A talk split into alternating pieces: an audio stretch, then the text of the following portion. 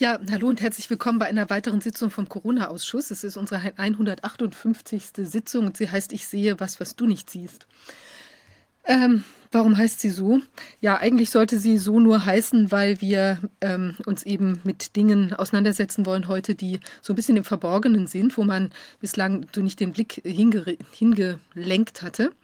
Und ähm, wo man eben doch, wenn man genauer hinschaut, wieder ein weiteres Puzzleteil erkennen kann. Tatsächlich ist es aber so, dass aktuell auch noch andere Dinge passieren, die wir wahrscheinlich in Kürze, über die wir in Kürze kommunizieren können, die eben sehr, sehr, ähm, ja, also äh, wo sich Dinge ereignen. Ja, ähm, Ansonsten ist es so, wir sind heute ja verspätet. Ich möchte mich dafür wirklich entschuldigen. Wir hatten heute eine organisatorische Panne oder Begebenheit, die auch, äh, die ich auf meine Schultern nehme oder auf meinen, das, die liegt an mir. Äh, das tut mir leid. Ähm, wir sind aber ansonsten jetzt ähm, am Start und wir sind heute auch mit englischer Übersetzung wieder, beziehungsweise eben mit später Übersetzung aus dem Englischen ins Deutsche, so wie es ja eigentlich auch sein soll. Das ähm, wird auch jetzt in Zukunft wieder in dieser Form laufen. Wir hatten auch da organisatorische Themen. Es ist im Moment irgendwie eine Zeit, in der sich alles so ein bisschen zusammenrüttelt. Aber dann äh, rüttelt es sich irgendwann auch mal wieder zusammen. Ja, ähm, ist ja einiges passiert. Ich, wir sind, ich wollte noch mal eine Anmerkung äh, machen, wenn jemand nämlich an dieser äh, NACO, an dieser äh, nationalen ähm, Kohorte äh, beteiligt ist. Ich hatte darüber jetzt im, an die Teilnehmer meiner, ähm, meiner Petition damals, hatte ich eine E-Mail geschickt, dass wir uns da mal ein bisschen hinterklemmen wollen. Es gibt ja diese nationale Kohorte, der Professor Gerd Antes hatte darauf hingewiesen, wo die Menschen schon seit vielen Jahren, das läuft glaube ich 20, 30 Jahre lang, ähm, ist das angelegt. Äh, da nennt sich jetzt, ich glaube, Gesundheitsstudie oder so ähnlich, hatte einen neuen Namen, weil man sich von Kohorte wohl von dem Begriff etwas abgestoßen gefühlt hat. Aber die Abkürzung ist immer noch NARCO. Und ähm, da, das wäre diese Gruppe von Menschen, die da medizinisch seit vielen Jahren beobachtet werden, die wären ja ganz wunderbare ähm, auch äh, Probanden sozusagen jetzt im Rahmen der Corona-Krise, Maßnahmenkrise gewesen. Und ich hatte ja damals äh, meinen Einstieg in dieses Hinterfragen der ganzen Angelegenheit auch unter anderem äh, gemacht mit einer Petition. Führen Sie die Baseline-Studie durch. Wir brauchen endlich saubere Corona-Daten. Und damals hatte ich auch mit äh, Professor Antes gesprochen.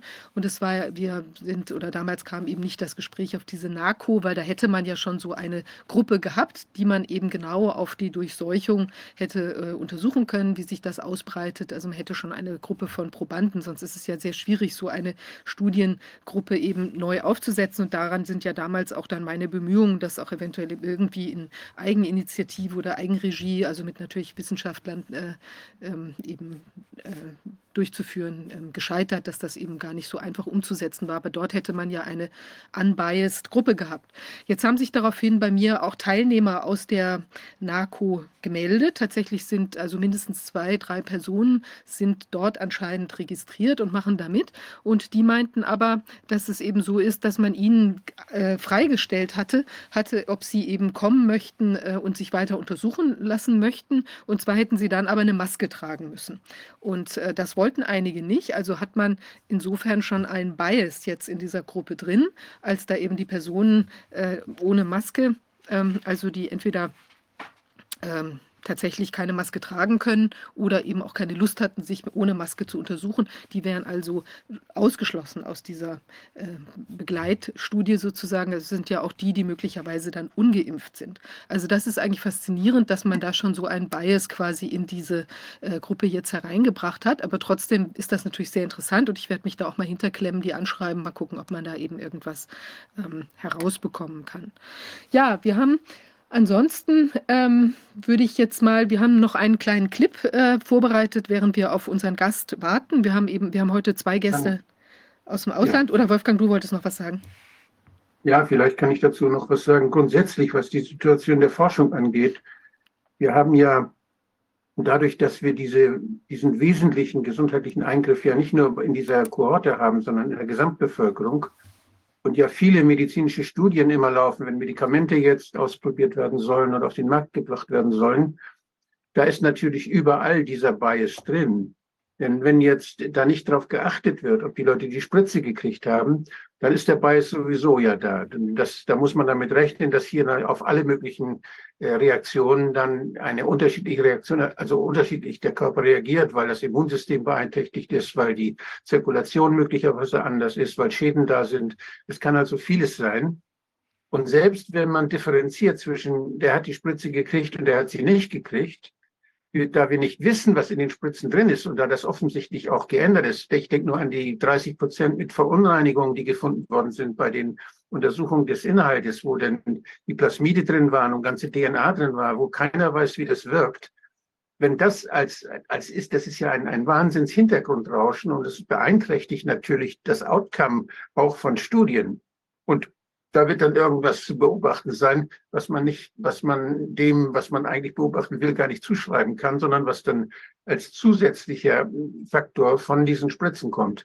Also ich würde das, ich, ich zweifle an, dass man in dieser Zeit, wo Milliarden Menschen diese Spritzen bekommen haben, von denen wir nicht wissen, was da drin sind, aber wenn da was drin war, die sehr, sehr unterschiedliche und starke Wirkungen auf alle möglichen Organsysteme haben, dass man jetzt keine klinischen Studien überhaupt mehr machen kann.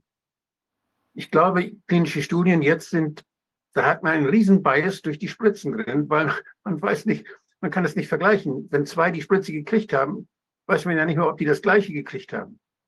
Das heißt, wir haben jetzt eine Situation, da würde ich gerne Herrn Antis dazu hören, da würde ich auch gerne Herrn Ioannidis dazu hören, den besonders gern. Vielleicht schaffen wir das ja mal. Aber ich glaube, derzeit kann man keine klinische Studien machen die, die irgendwie sauber sind und die nicht gebeißt sind, also die keine Fehler dann mitbringen. Das ist eine grundsätzliche Sache. Ich, mir also ich habe mir das wirklich in den Kopf gehen lassen und habe überlegt, wie kann man dann, wenn man jetzt weiß, wer welche Spritze, selbst wenn man weiß, welche, wer welche Charge gekriegt hat. Wir wissen ja nicht, wie die Chargen genau wirken. Wir haben keine Ahnung, welche, welche Folgen das dann hat. Und wir wissen, dann kommen diese ganzen Sachen hinzu, ob das in den Muskel gespritzt wurde oder ob das ob das lokal war oder wo sich das verteilt hat. All diese Dinge, die kommen dazu. Also hier ist sehr, sehr viel ja, Unsicherheit erzeugt worden durch diese gesundheitlich sehr, sehr relevanten und schädlichen Maßnahmen. Und da wird es sehr, sehr viele Einflüsse geben, die möglicherweise auch klinische Studien aus, das, das, ja, den, das, was bei der klinischen Studie dann gemessen wird, ganz stark verfälschen. Also natürlich muss geguckt werden, die haben die Spritze gekriegt, die haben nur eine gekriegt, die haben drei gekriegt und so weiter. Das muss alles ganz genau registriert werden bei jeder Studie. Und äh, da ist ja die Frage, wir haben es gesehen, dass das ja gar nicht geschieht, dass viele Studien veröffentlicht worden sind. Selbst zu dem Thema jetzt Corona, Spikes, Wirkung von Spikes, äh, äh Post, äh, ja, Post-Corona oder Long-Covid, wie es genannt wird, da sind ja unheimlich viele Studien, weil da viel Geld auch geflossen ist dann für diese Leute, die das machen viele Studien jetzt in Gang gekommen und auch veröffentlicht worden. Und selbst da hat man ja nicht gefragt, haben sie die Spritze gekriegt oder nicht und wie oft und welche. Also das ist, da was da gemacht ist, ist alles verblindet. Und äh, ja, das wird schwierig. Ich glaube, man kann damit nichts anfangen. Ich glaube, wir müssen eine, eine Pause machen, was klinische Studien angeht. Vielleicht ist es gar nicht so schlecht, wenn man mal, ja, wir brauchen diese neuen Medikamente meistens gar nicht, die, die, die sie uns jetzt andrehen wollen. Denn zurzeit ist der Pharmamarkt so, dass die denken, die können uns alles verkaufen, weil keiner mehr aufpasst. Aber Wolfgang, das ist ja wirklich eigentlich, das ist ja echt schockierend. Also im Prinzip sind wir jetzt, also ich habe das bislang noch gar nicht so thematisiert gesehen. Weißt du, was du gerade gesagt hast? Ähm, ich bin auch der Erste, der das thematisiert. Ja, guck mal, aber es ist jetzt im Prinzip durch ich diese... Ich habe das nirgendwo gelesen. Nee. Ich habe also, hab keinen darüber, keiner der, der Cochrane-Leute oder der, der, der wissenschaftskritischen Leute oder die evidenzbasierten Mediziner, die ich so kenne, habe ich dazu irgendwas sagen hören. Das ist also, ja, weiß nicht, weshalb die da nicht dran denken oder weshalb, vielleicht wollen sie da nicht dran denken, aber das ist so ein schwerwiegender Einfluss auf alles, was Gesundheit bedeutet. Ja, den man eigentlich immer im Kopf haben muss, muss man immer dran denken. Weißt du denn, ob normalerweise, wenn du eine, eine klinische Studie gemacht hast, ob die Leute dann auch angeben mussten, dass sie jetzt sich in der Zwischenzeit zum Beispiel wegen einer Auslandsreise haben impfen lassen gegen irgendwas, Gelbfieber ja, oder so? ja, du hast ja zum Beispiel Ausschlusskriterien, wer darf an der Studie teilnehmen. Und da gibt es dann, wenn das also jetzt relevant ist, wenn, wenn irgendein Medikament relevant ist, diese Spritze ist ja bei vielen Dingen relevant, dann kann man diese Patienten, die die Spritze gekriegt haben, ausschließen. Dann heißt, kann man also nur Leute vergleichen, die keine gekriegt haben. Und dadurch hast du natürlich wieder eine, auch eine Selektion. Und äh, ich weiß nicht, äh, wie der Wert der Ergebnisse sein wird. Es kommt darauf an, was man da untersuchen will. Aber du hast dann erstmal schon Leute, die kritische, eine kritische Haltung haben gegenüber der Arzneimittelindustrie. Du kannst vielleicht davon ausgehen, dass die auch sonst nicht so viel Medikamente nehmen. Ich, also ich, das ist alles Spekulation. Aber du wirst ja auch kaum kritische Leute haben, die jetzt sich überhaupt als Probanden zur Verfügung stellen würden. Also ich würde das garantiert nicht tun, weil wer weiß, was da in diesen, wenn du jetzt an irgendeiner Erprobung eines neuen Medikaments, also theoretisch müsstest du das jetzt eigentlich nur noch mit Ungeimpften äh, durchführen. Oder aber du könntest sogar auch, wenn du sagst, naja, also die, wir wollen auch die, die, die ähm, wie will man sagen, die Inter, Interferenz, ja, von bei, die das mhm. machen kann bei Geimpften, ja, mit bestimmten Beschwerden oder sowas eben auch äh, ausprobieren, da müsstest du ja extrem stark ähm, selektieren. Du würdest, du hast große Schwierigkeiten, überhaupt die entsprechenden Gruppen wahrscheinlich noch zusammenzukriegen. Also du brauchst ja nicht nur Statistiker, sondern musst, wenn du so eine Studie konzipierst, damit du keine Fehler hast, musst du ja auch Leute dabei haben, die inhaltlich etwas von der Sache verstehen. Welche Faktoren könnten dann da irgendwie störend wirken bei dem, was man herauskriegen will? Und dazu brauchst du erstmal, brauchst du natürlich Statistiker, die sagen, wie viel brauchst du davon? Was ist, wann, kann, werden die Ergebnisse überhaupt aussagekräftig? Aber du brauchst auch welche, die dir sagen, oh, da musst du aber aufpassen, dass du bestimmte Leute ausschließt, weil das eure Studie stören würde. Und bei diesen, bei diesen Spritzen, die jetzt die Menschen alle gekriegt haben, manchmal ein, manchmal zwei, manchmal drei oder vier, da sind ganz viele Dinge, die überall einwirken auf den Körper, die dann natürlich auch bei vielen Fragestellungen sehr, sehr stark stören können. Denk nur an das Immunsystem, wie das beeinträchtigt wird. Die Leute, die jetzt vermehrt Virusinfekte haben, zum Beispiel, weil sie die Spritzen gekriegt haben, weil sie geschwächt sind dadurch. All diese Dinge, die, die muss man, müsste man berücksichtigen, kann sie aber hier nicht berücksichtigen, weil man nicht weiß, ob die die Spritze gekriegt haben, ob, was da bei denen drin war in der Spritze. Das ist ja gerade das Dumme die Qualität oder die Homogenität der, der Inhaltsstoffe ist völlig fragwürdig. Durch das, was wir wissen, scheinen da große Differenzen zu sein, obwohl das gleiche draufsteht auf dem Etikett. Das ist unglaublich. Okay, gut, jetzt sind wir durch dieses Thema etwas äh, äh, hier abgeschweift, aber ich muss dir sagen, also das finde ich extrem wichtig, dass wir da nochmal äh, tiefer in, die, in das Hinterfragen gehen. Also vielleicht muss man auch jetzt mal eine offizielle Anfrage, wer käme denn da in Betracht, wo man vielleicht mal fragt, wie das jetzt grundsätzlich Götze, geregelt werden soll. Götze, Antis, ja, Götze, Antis, Ioannidis, das wären so die, die, die Partner, die wir da versuchen müssten, dazu zu befragen. Das wäre gut. Okay, so, ich höre, dass unser erster Gast auch da ist. Ähm, ich werde jetzt ihn, wir gehen über zu Englisch. Um, uh, Toby Green, I hear that you're with us. Yes, I, I, I ja, bin ich. Vielen Dank. Äh, dafür, dass ich hier dabei sein äh, darf und dass Sie jetzt auch Englisch mit mir sprechen. Ja, wunderbar. Ich freue mich, dass ich Sie hören kann. Sie sind Professor für afrikanische Geschichte und Kultur und wir würden gerne mit Ihnen über das Thema oder den, die Auswirkungen der Corona-Maßnahmen sprechen die ganze Unruhe, die eben nach den Lockdowns eingetreten ist. Was hat das mit den Menschen in den ärmeren Teilen der, des Planeten gemacht. Vielleicht können Sie sich selbst ein bisschen kurz vorstellen, damit wir noch ein bisschen von Ihrem Hintergrund wissen. Ja, vielen Dank. Erstmal einen schönen guten Abend, guten Nachmittag oder guten Morgen, wo auch immer Sie zuhören. Ich bin Professor für afrikanische Geschichte und Kollektur, äh, Kultur im King's College in London und ich bin äh, Geschichtswissenschaftler. Ich äh, konzentriere mich auf Ungleichheiten. Ich habe mein erstes Buch 2019 dazu äh, geschrieben. Ähm, Westafrika äh, von der Befreiung der Sklaven an. Und es schaut sich die wirtschaftlichen Ungleichgewichte an, äh, die wir in Afrika und dem Rest insbesondere der westlichen Welt sehen ähm, im äh, transatlantischen Sklavenhandel.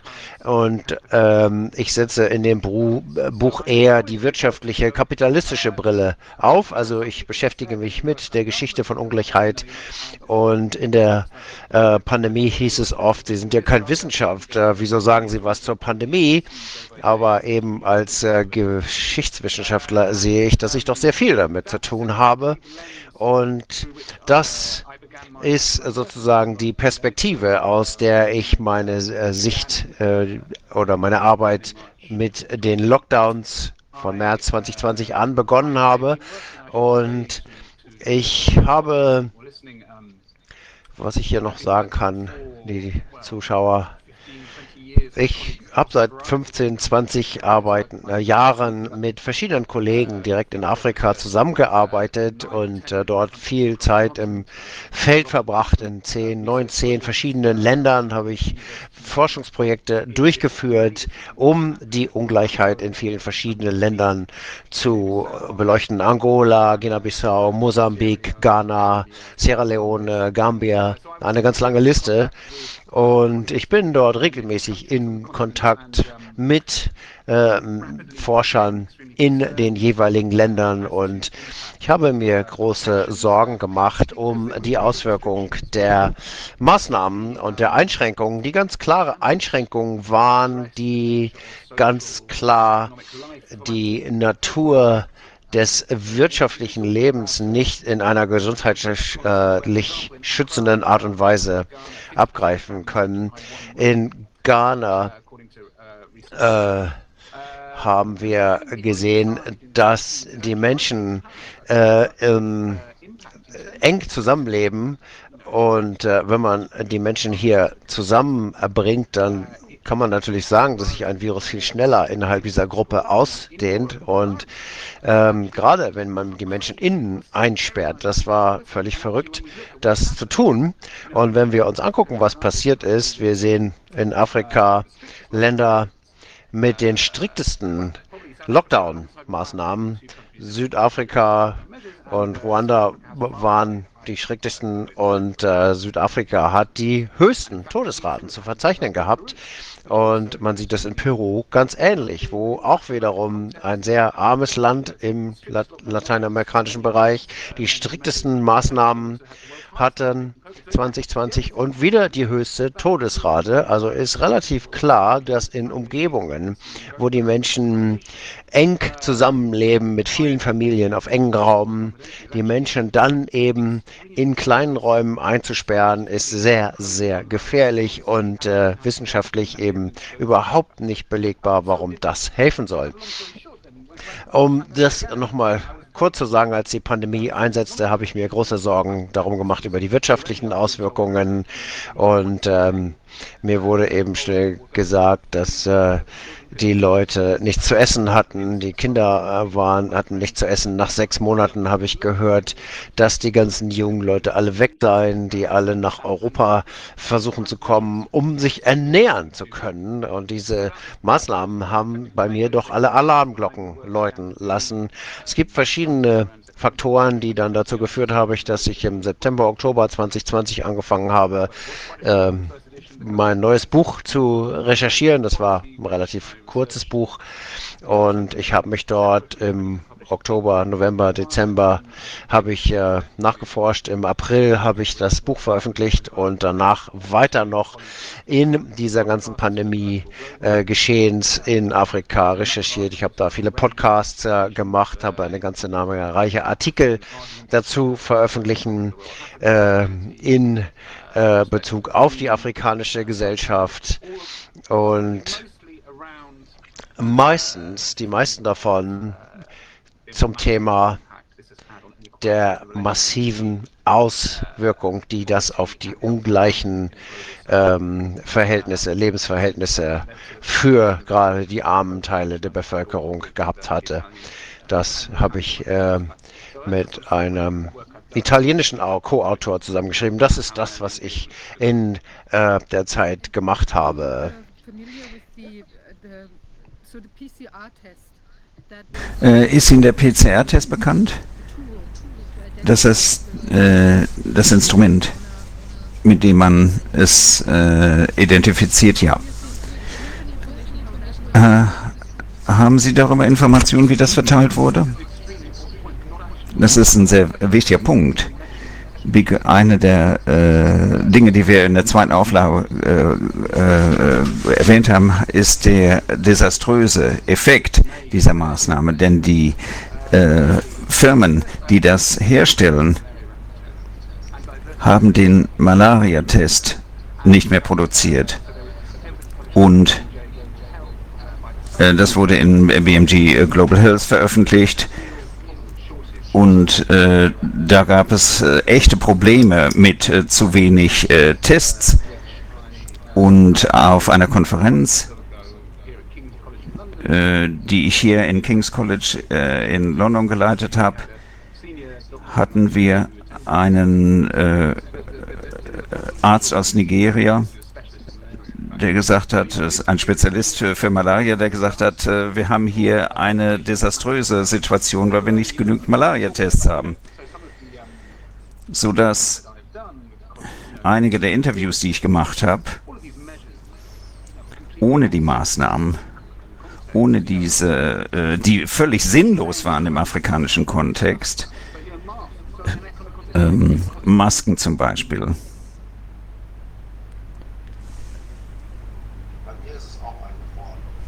Uh, I have no sound. 30 oder 40 Dollar pro Monat. Das heißt, es war völlig absurd. Und äh, die Konsequenzen dieser äh, extremen äh, Maßnahmen oder äh, Beschränkungen äh, hätten nur im Zusammenhang in, bei reichen Ländern äh, funktionieren können, aber nicht in armen äh, Gegenden und es ist auf jeden Fall völlig äh, überhaupt nicht nachhaltig und macht in, wirtschaftlich überhaupt keinen äh, äh, Sinn. Das heißt, es ist eine der äh, regressivsten Maßnahmenbündel, die wir gesehen haben. Äh, Malaria-Tests und andere typische Krankheiten. Äh, könnte da eine, Ver eine äh, könnte da Verwirrung stattgefunden haben zwischen den Symptomen? Äh, ja, das könnte sein. Äh, Fieber ist zum Beispiel ein Symptom von Malaria. Und viele Menschen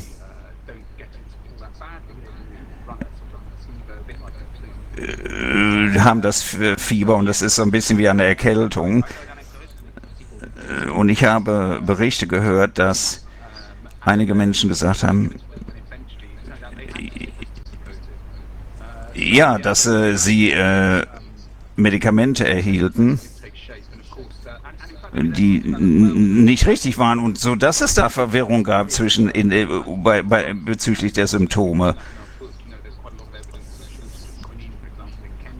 Zum Beispiel in äh, Guinea äh, gab es äh, nicht genug äh, Kinin äh, für die Behandlung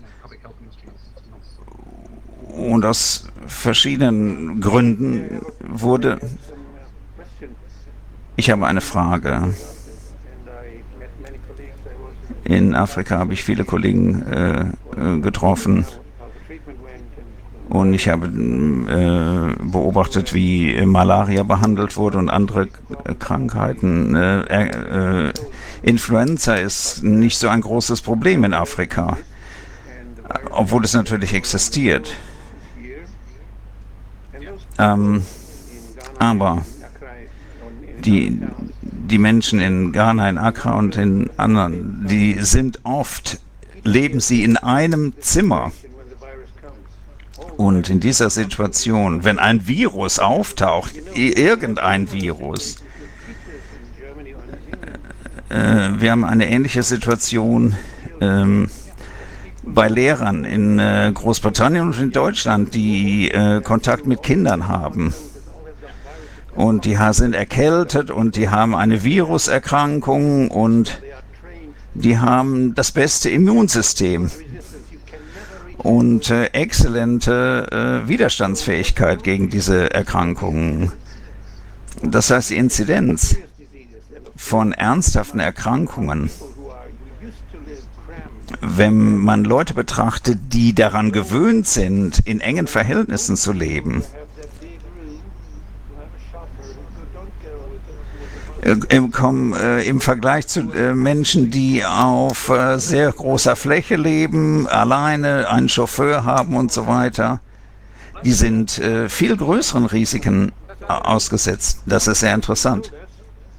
Und was Sie uns äh, erzählt haben, ist, dass die Exposition der Leute in armen Ländern widerspricht, widerspricht der Erfahrung von Infektiologen.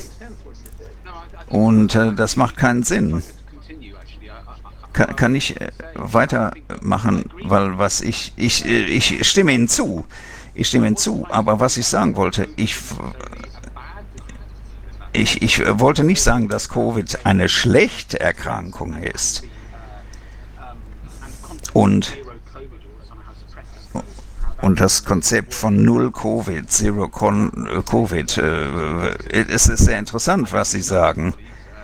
Ähm, ich habe äh, zu, äh, mit Kollegen äh, aus Nigeria und Mosambik gesprochen, die Covid in diesem Zusammenhang beschrieben haben, ist eine Erkrankung reicher Menschen.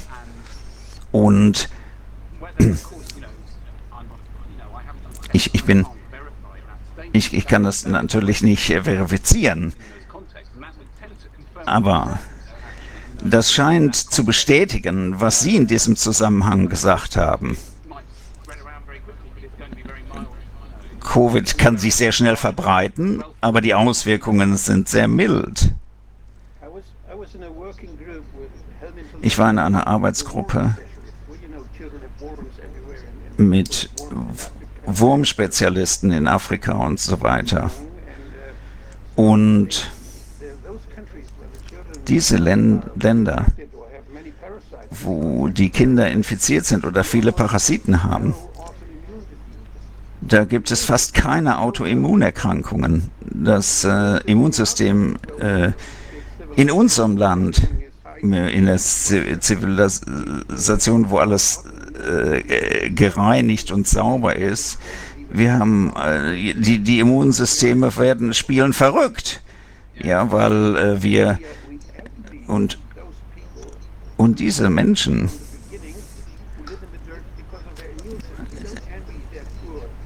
oft natürlich beneide ich sie nicht, aber sie leben in Schmutz und haben perfekte Immunsysteme. Und das Immunsystem funktioniert sehr gut.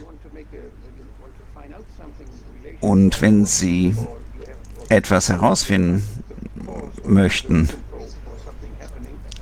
äh, den Grund, warum etwas passiert, muss man vorsichtig sein, dass man nicht durch diese durch dieses Bias ähm, auf die falsche, auf den falschen Weg geht.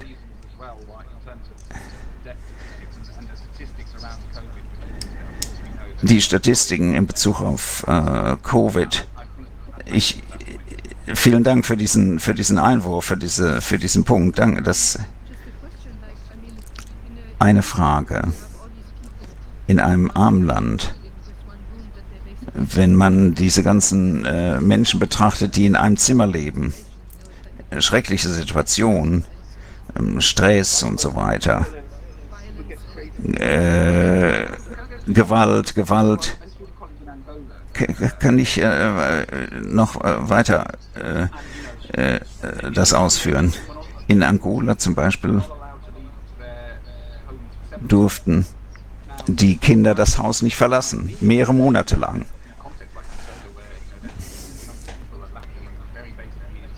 Und äh, in dem Land äh, gibt es eine große Anzahl von Menschen, denen nicht die äh, äh, fundamentalsten Services zur Verfügung stehen.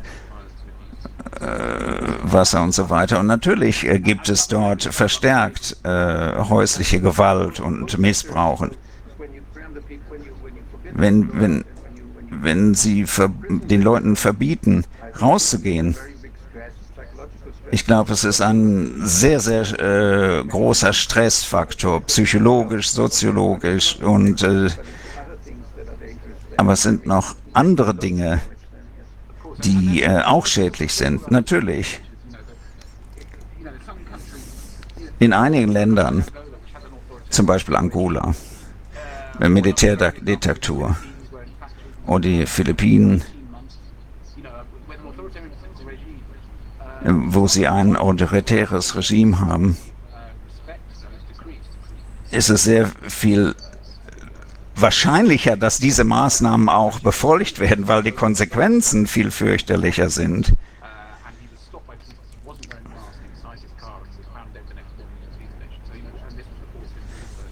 Zum Beispiel habe ich von einem Arzt äh, gehört, der äh, von der Polizei gestoppt wurde, weil er keine Maske trug in äh, seinem Auto und wurde am nächsten Tag tot in der Polizeizelle aufgefunden. Das heißt, war, war, gab es da in einigen Teilen Afrikas, äh, war, waren da Staaten oder Länder, wo die Leute die, äh, die Maßnahmen einfach nicht befolgt haben und, und gesagt haben, die lügen sowieso da oben, wir stören uns da nicht dran. Es ist sehr, sehr unterschiedlich.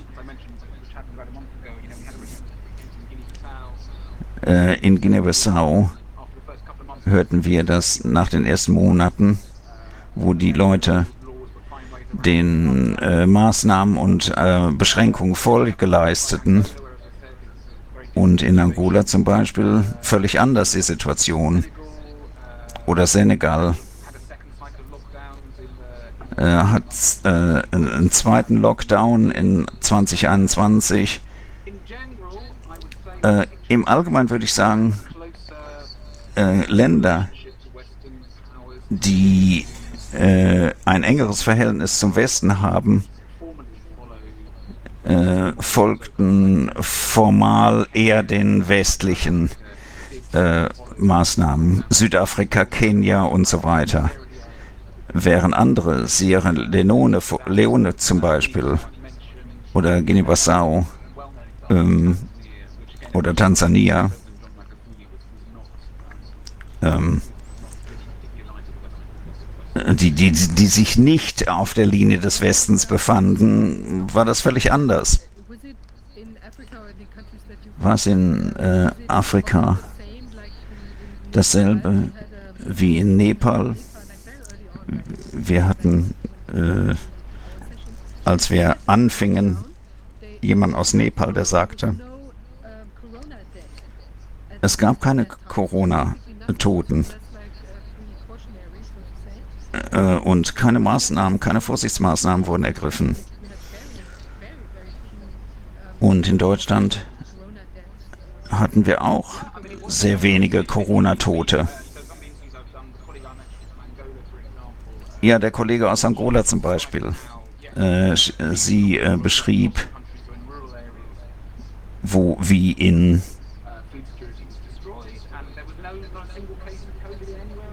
Es gab überhaupt keinen Fall von Covid in äh, ländlichen Gebieten.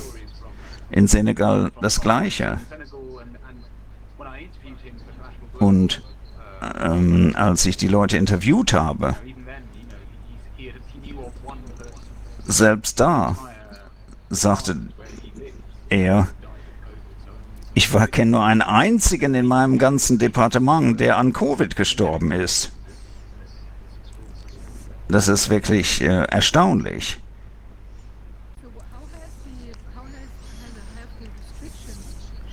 Die Beschränkungen, wie haben das die Wirtschaft beeinträchtigt? Ja, ich habe hier etwas äh, Anfang des Jahres. Als jemand, der äh, an Ungleichheit und Wirtschaftsgeschichte äh, gearbeitet hat, ähm, äh, damals war Afrika äh, ein, die, die hatte eine Chance, äh, das war das zukünftige Powerhouse. Und jetzt haben wir eine Schuldenkrise. Und es gibt natürlich einen klaren Zusammenhang dazwischen, zwischen den äh, äh, Maßnahmen und äh, der Situation drei Jahre später. Und, ähm, und die liberalen Wirtschaftler sagen, das ist, äh, kommt dadurch zustande, dass sie sich zu stark verschuldet haben.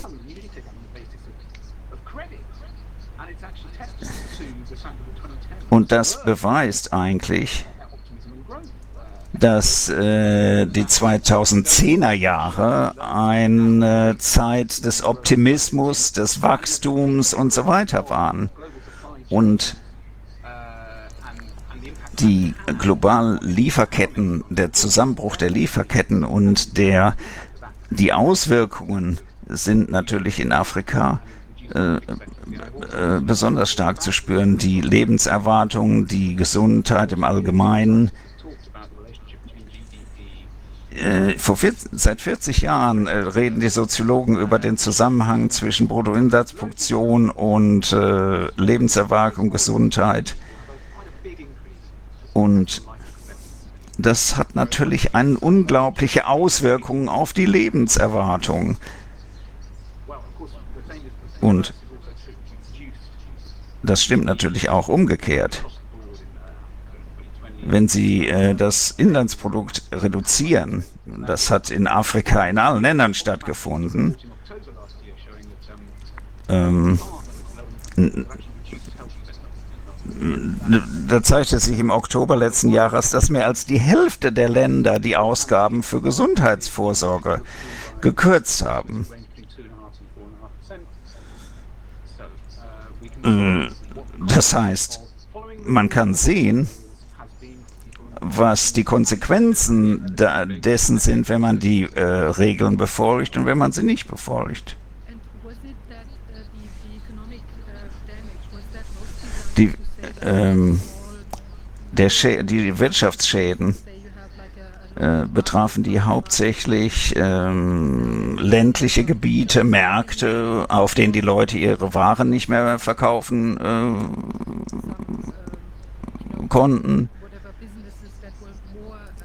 Oder äh, Unternehmen, die in den Westen äh, exportierten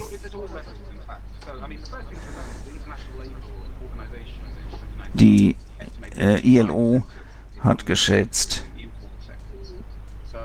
dass ein bestimmter Prozentsatz, sie arbeiten von zu Hause und deshalb betrifft es die nicht. Das erfordert ja, dass die Leute das Haus verlassen und irgendwo arbeiten. Zum Beispiel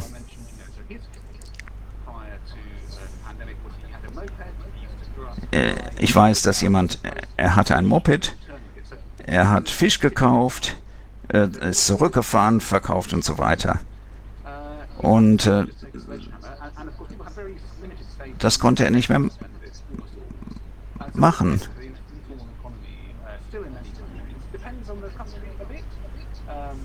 Es hängt wirklich sehr äh, vom Land ab, aber die meisten Länder äh, finden es schwierig, sich aus dieser Krise zu erholen.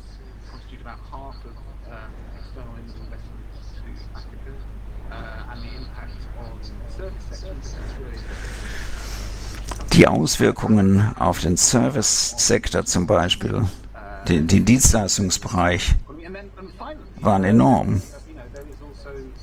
Und es gibt des Weiteren die, die, das Problem der Inflation. Äh, der Verlust von Ernten in Angola, in Ghana wurde die Mais, äh, war die Maisernte verloren. Ich habe zu einem Freund gesprochen, der eine Hühnerfarm äh, hatte und das war neun Monate bevor die Russen äh, in die Ukraine einmarschiert sind. Um, es gibt eine, einige Artikel in unserem Buch, äh, Juli 2021, wo in vielen Ländern sich die Inflation verdoppelt hatte. Und das hat natürlich unglaubliche Auswirkungen äh, auf auch die äh, Gesundheitsfürsorge gehabt. Auf praktischer Ebene. Äh, diese Menschen, die äh, in diesen engen Apartments wohnen und dann steigen die äh, Preise und sie können äh, sie können äh, nichts mehr verkaufen. Zum Beispiel dieser, dieser, dieser Mann, der den Fisch transportierte. Wie haben Sie denn überlebt? Das äh, ging für einige Monate so und es war eine echte Krise. Und äh, viele Menschen äh, litten an Hunger. In Ghana zum Beispiel hat die Regierung äh, Lebensmittel rationiert und ausgegeben. Und anstatt dass die Leute nun separat äh, sich äh, befanden während des Lockdowns, waren die alle zusammen in einem Raum. Und, ähm, und, und das ist nur ein Beispiel. Und äh, viele äh, Menschen litten an Hunger. Das äh, ist äh, eine Tatsache. In einigen Ländern ähm,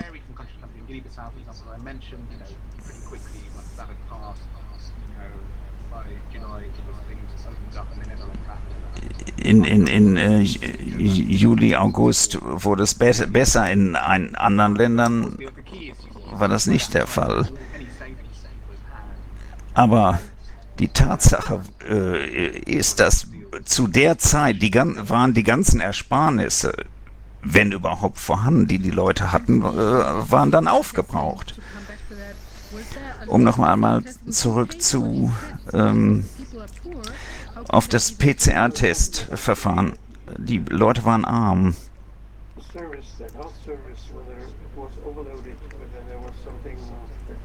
Das, äh, der, die, das Gesundheitswesen äh, war völlig überlastet.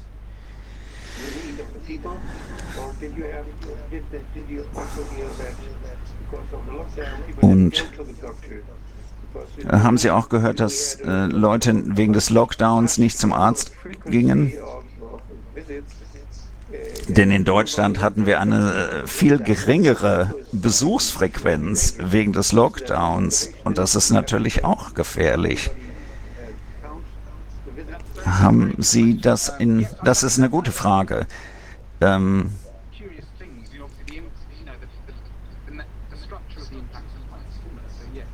die Struktur der Auswirkungen ist sehr ähnlich und das stimmt natürlich. Äh, die Leute fürchteten sich vor Covid. Ähm, äh, zum Beispiel in Angola äh, hat mir ein Arzt erzählt. Er hat mir genau das beschrieben.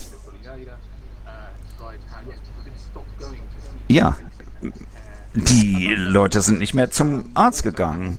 Aber was auch passiert ist, dass, dass die Leute hatten Angst, äh, ins Krankenhaus zu gehen weil das war sehr weit entfernt, das hatte eine Quarantäneabteilung.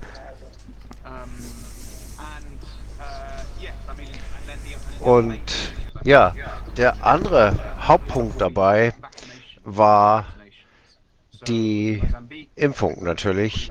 In Mosambik ist das vor einem Jahr ähm, erst bekannt geworden, dass äh, die Impfungen unterbrochen wurden, weil, also für andere Krankheiten, weil die ganze Gesundheitsvorsorge sich einfach auf Covid konzentriert hat. Und die normalen Routine-Impfungen, die haben erst vor einem Jahr wieder eingesetzt. Und das hat natürlich zu einer Unterbrechung der Vorsorge geführt. Äh, ich habe ja eben auch schon das Aussetzen von Malaria-Tests erwähnt und diese ganzen Dinge. Ähm, in Kombination mit der Einsparung im Gesundheitswesen, das hat schon doch tiefgreifende Auswirkungen auf die Gesundheitsvorsorge der Menschen gehabt. Und äh, das das ist eben, ne, wie wir das in Europa gesehen haben, in Afrika noch viel schlimmer in den Auswirkungen. Ich glaube, wir hatten zwischendurch ein kleines Tonproblem. Äh, ich möchte nochmal auf den PCR-Test zurückzukommen. Gab es dort viele Massentests und wer hat die bezahlt? Hier wurden die, waren die ja ziemlich teuer. Ich weiß nicht, ob die auch in den afrikanischen Ländern genauso teuer waren. Und wie konnten die Menschen sich das leisten, diese Tests zu bezahlen? Oder wurden die von den Regierungen äh, unterstützt? Das hängt vom jeweiligen Land ab. Ruanda ist ein gutes Beispiel. Ruanda ist ein sehr äh, autoritäres Land und da war es allgemein so, dass Testen, Masken tragen effektiv für die Mittelklasse eingesetzt wurde. Wenn man reisen wollte, wenn man in die Einkaufszentren wollte und viel äh, Impfpflicht, wo Impfpflichten galten.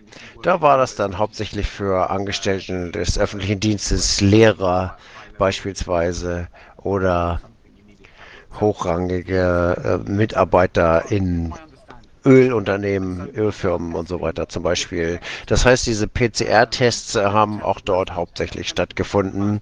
Äh, die großen Teile der Bevölkerung haben in ihrem täglichen Leben, soweit ich das zumindest weiß, nicht äh, unbedingt gehabt. Das war in Ruanda eben auch kein großes Thema, es sei denn, man hat irgendwo im öffentlichen Bereich gearbeitet.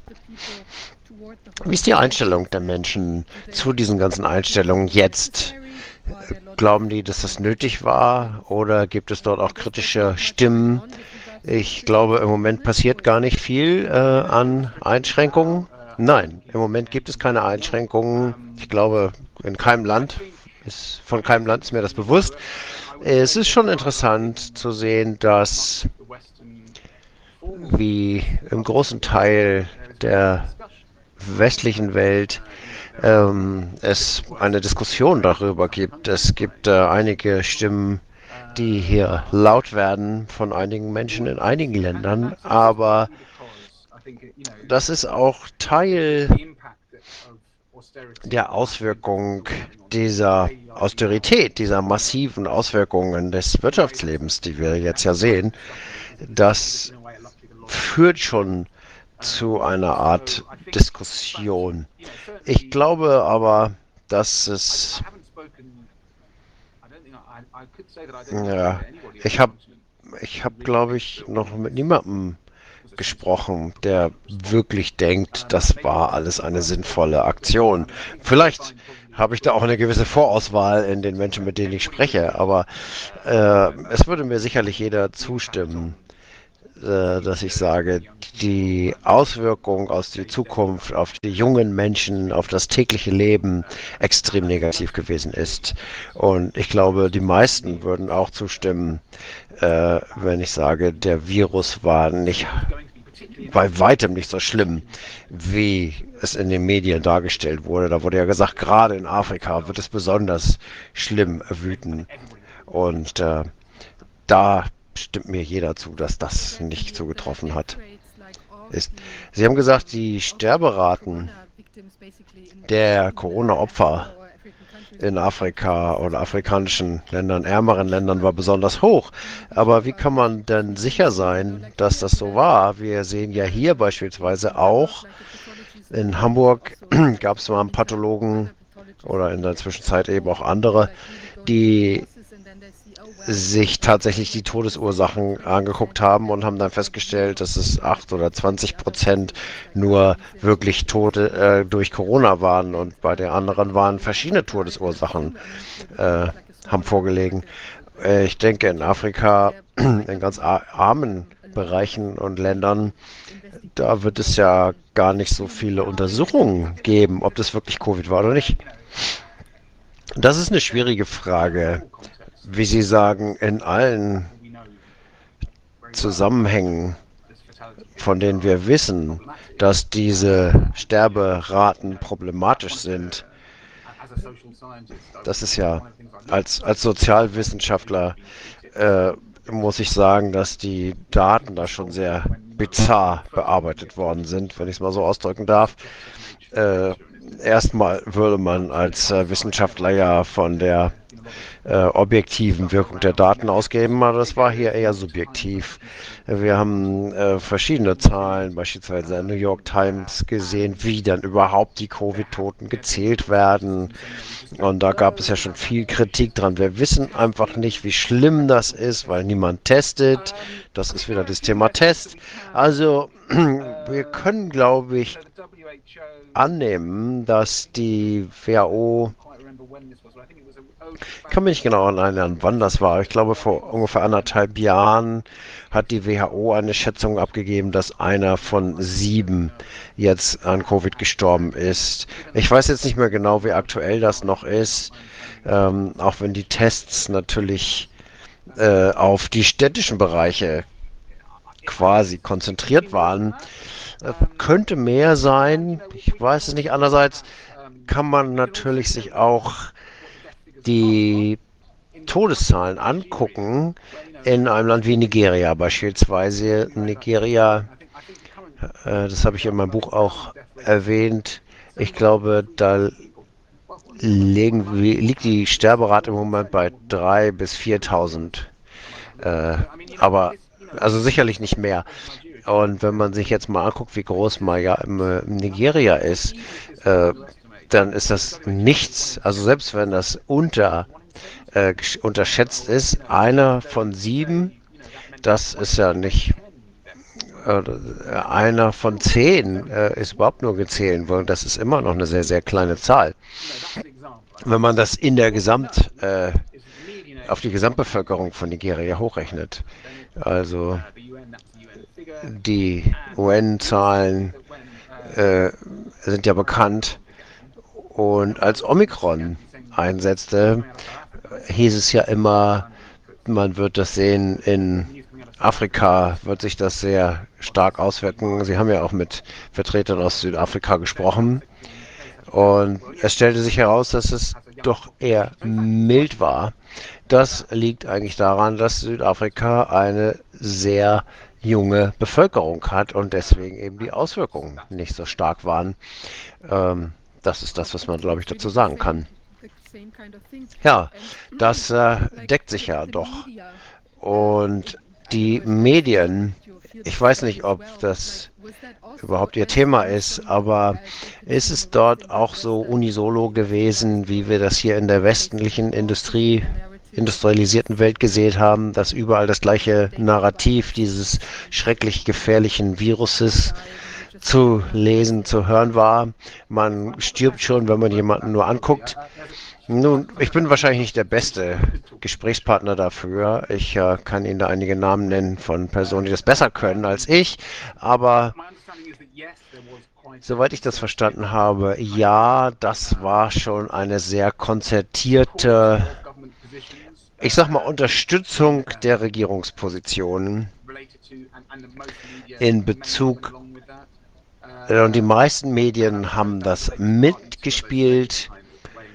Ich denke, das passt auch in dieses Bild, dass das Ganze eben sich an die Mittelschicht gerichtet hat. Aber Details kann ich Ihnen dazu nicht sagen. Ja, aber wenn Sie jetzt das so direkt sagen können, fällt Ihnen eben nicht ein, dass es dort Bereiche gab, wo alle wo vielfältige Diskussionen waren, vielleicht Tansania ausgenommen. In äh, Tansania haben ja viele Menschen äh, öffentlich Kritik geäußert. Diejenigen, die nicht auf dem Kontinent sind, aber von dort, die Artikel geschrieben haben, die gesagt haben, die Lockdowns sind wahrscheinlich die besten Maßnahmen, die sind schwer kritisiert worden von äh, Leuten, die eben vor Ort waren. Und äh, da hieß es dann immer, ja, du kannst das natürlich, wo du bist, gut sagen. Du, bei dir gibt es ein gutes Gesundheitssystem und so. Also das ist doch schon ein relativ einheitliches globales Narrativ gewesen.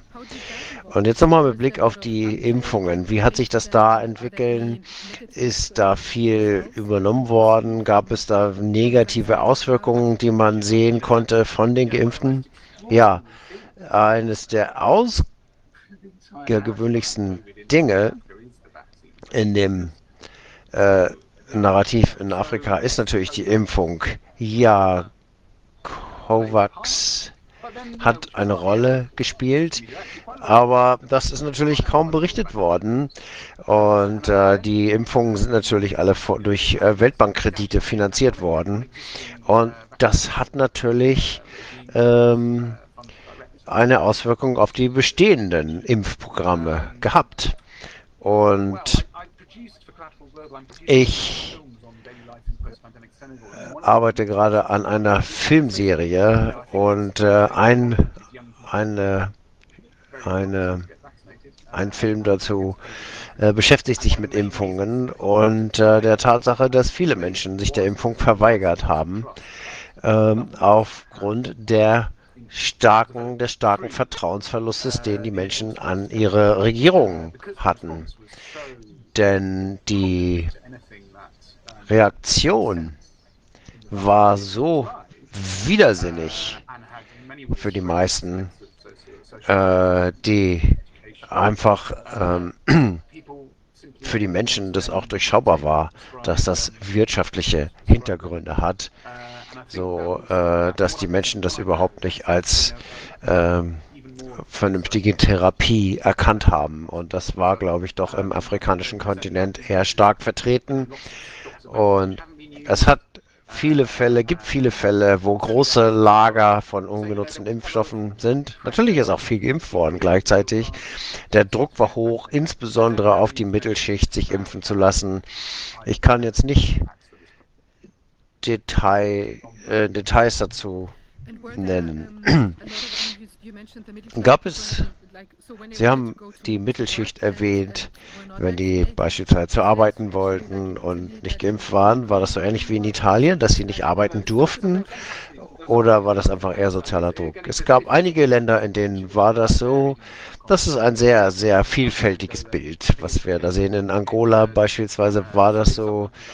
Ähm, einige Länder eben ja, Kenia wahrscheinlich auch.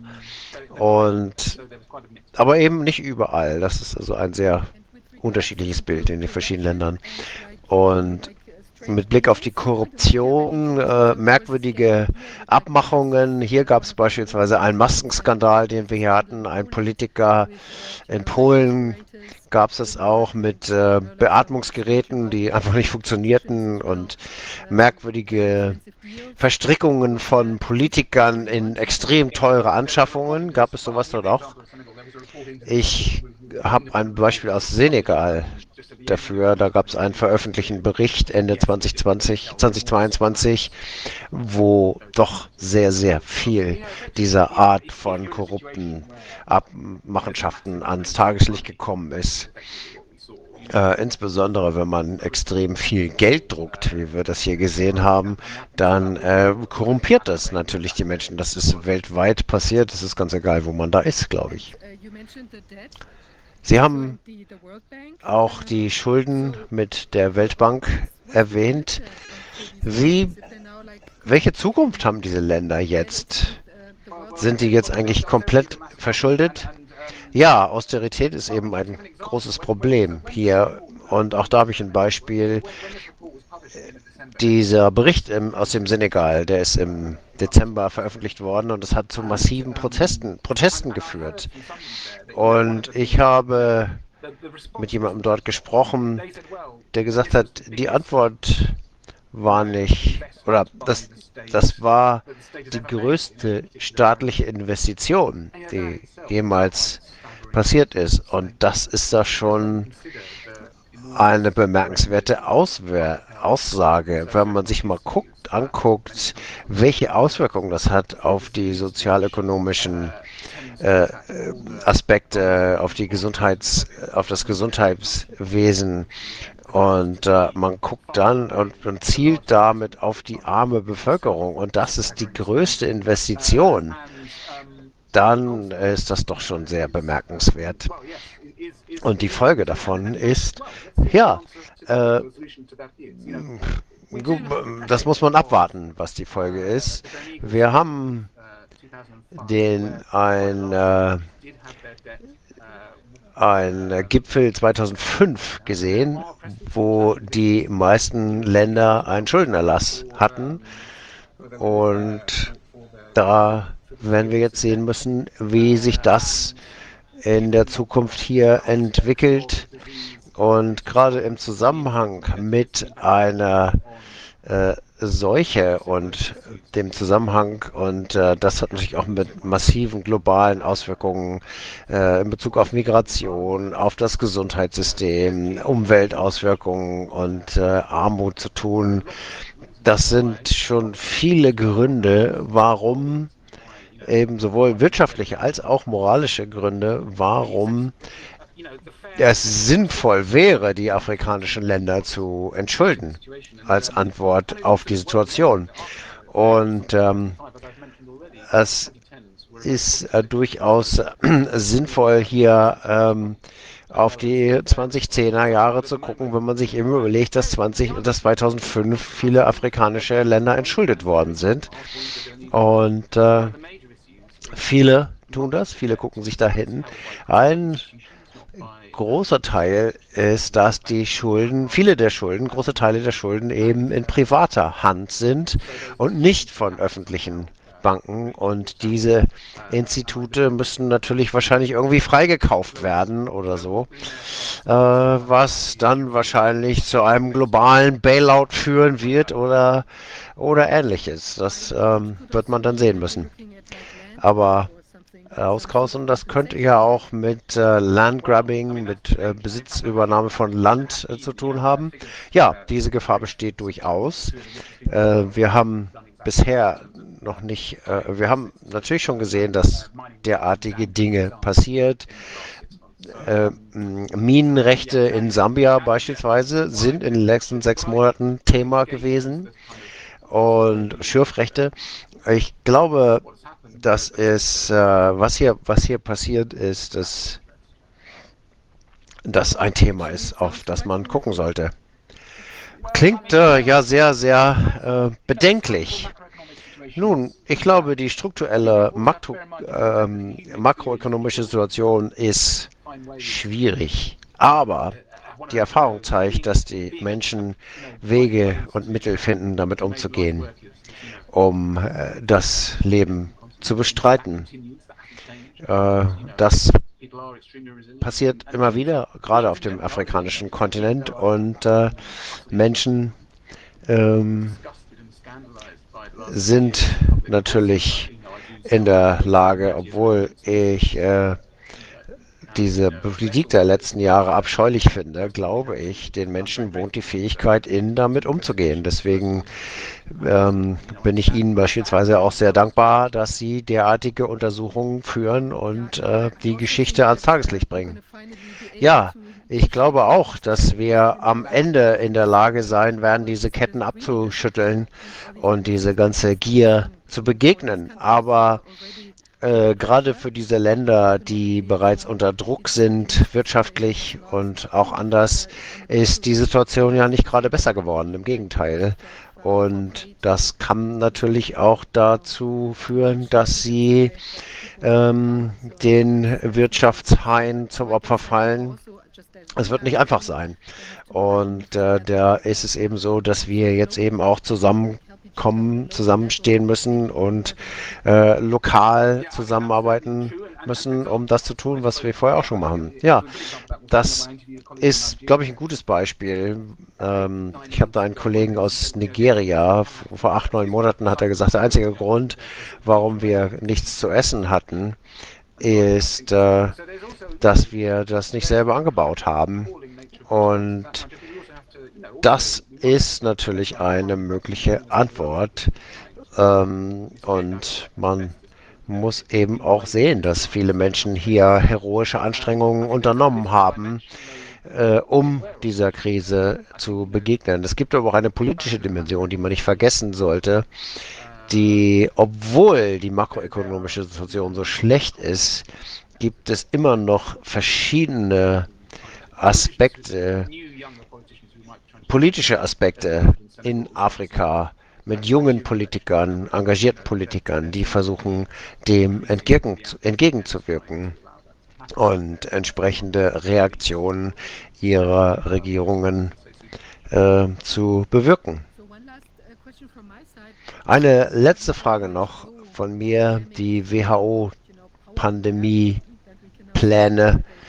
Wir sehen hier ja eine Machtübernahme der, eine versuchte Machtübernahme der WHO, wo sie versuchen, ähm, global festzulegen, wie mit Gesundheitsproblemen umzugehen ist. Sehen Sie dort äh, Fragen wenigstens oder Widerstand in den Führungen?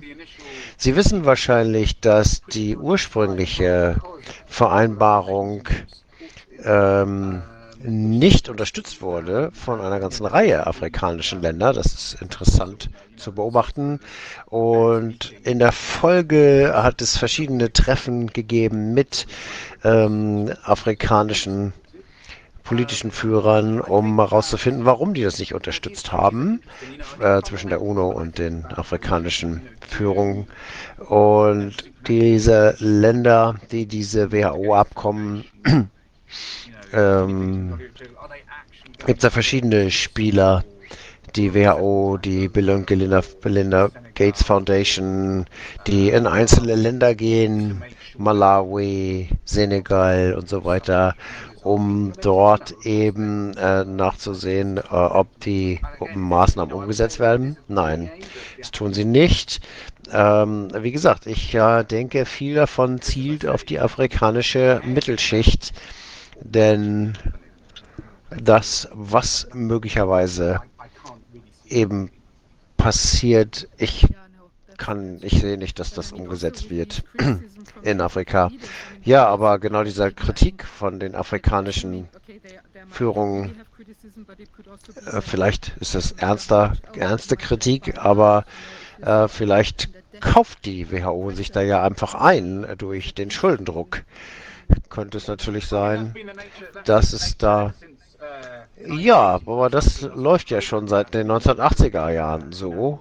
Äh, das ist äh, im Grunde das kapitalistische Modell. Man zerstört die wirtschaftliche Grundlage eines Landes, verschuldet das Land äh, mit verschiedenen Krisen und äh, kommt ihnen dann äh, entgegen und äh, hilft ihnen mit internationalen äh, Krediten aus. Ja, das ist das Muster, was wir kennen. Wolfgang, hast du noch Fragen? Ich glaube, du bist stumm geschaltet.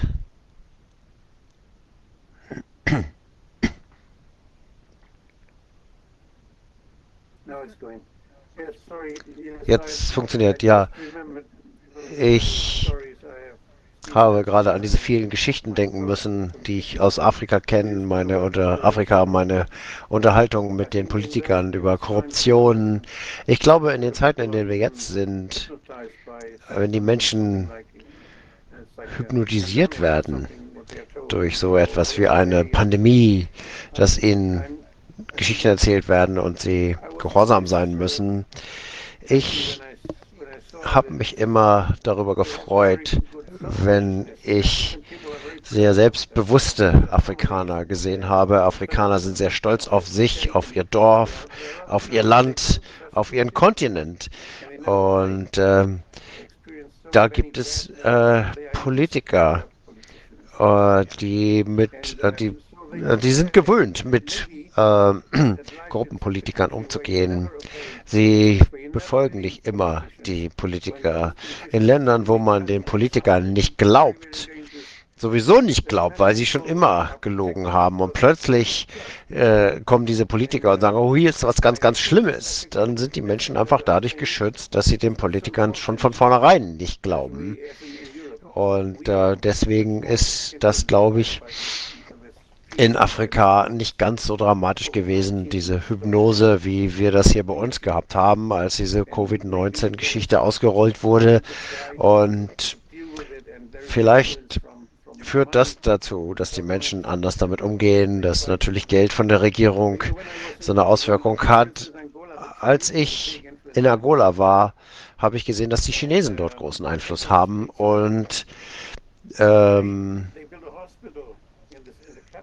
ich war beispielsweise in der Hauptstadt im Krankenhaus. Ich habe dort ein sehr gutes Krankenhaus gesehen, voll ausgestattet mit Röntgenabteilung und allem. Und es war leer. Es wurde nicht benutzt.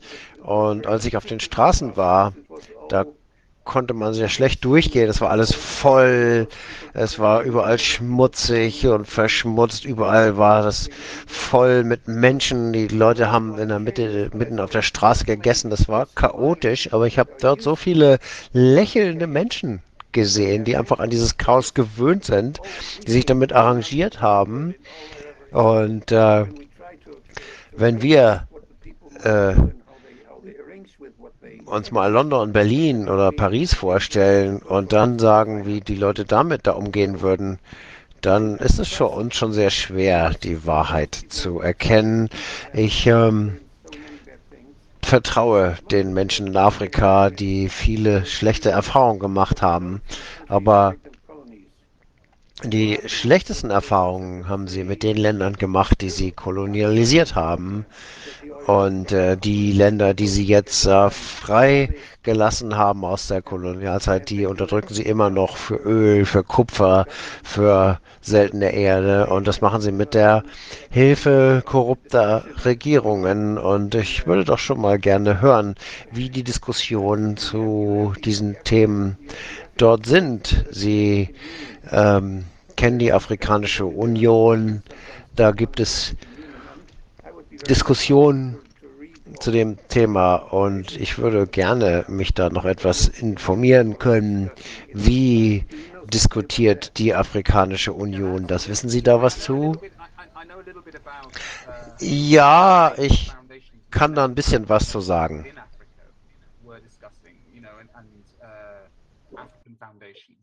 Ich, ich weiß, dass äh, Stiftungen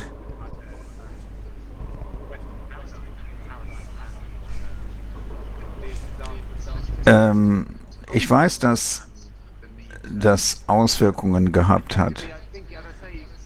Und für mich äh, war es ein, ein, hatte es etwas mit Klasse zu tun, mit Schichten, ein Einfluss des Westens, äh, die Impfungen, die äh, verantwortlichen Maßnahmen und so weiter. In Guinea.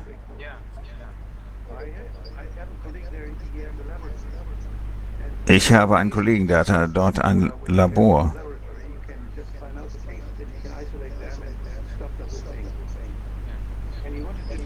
Und er wollte das tun, er wollte das stoppen und der ging zu äh, den Behörden und sagte,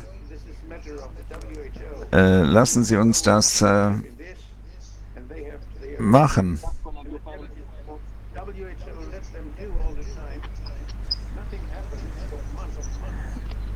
Und nichts ist passiert. Monatelang.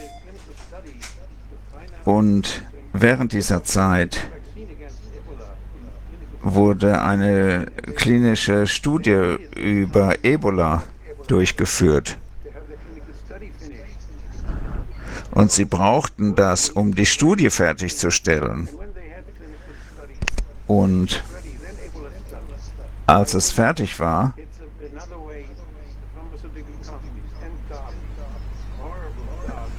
inaudible.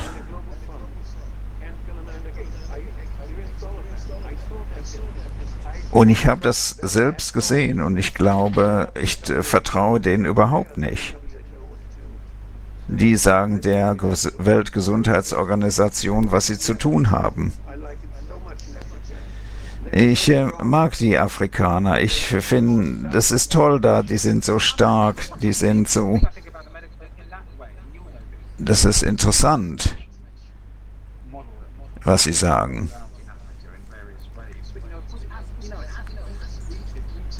Es hat tief verwurzelte Gründe. Sie sind, sie äh, ver vertrauen diesen Programmen nicht. Und zwar kommt das durch den Kolonialismus.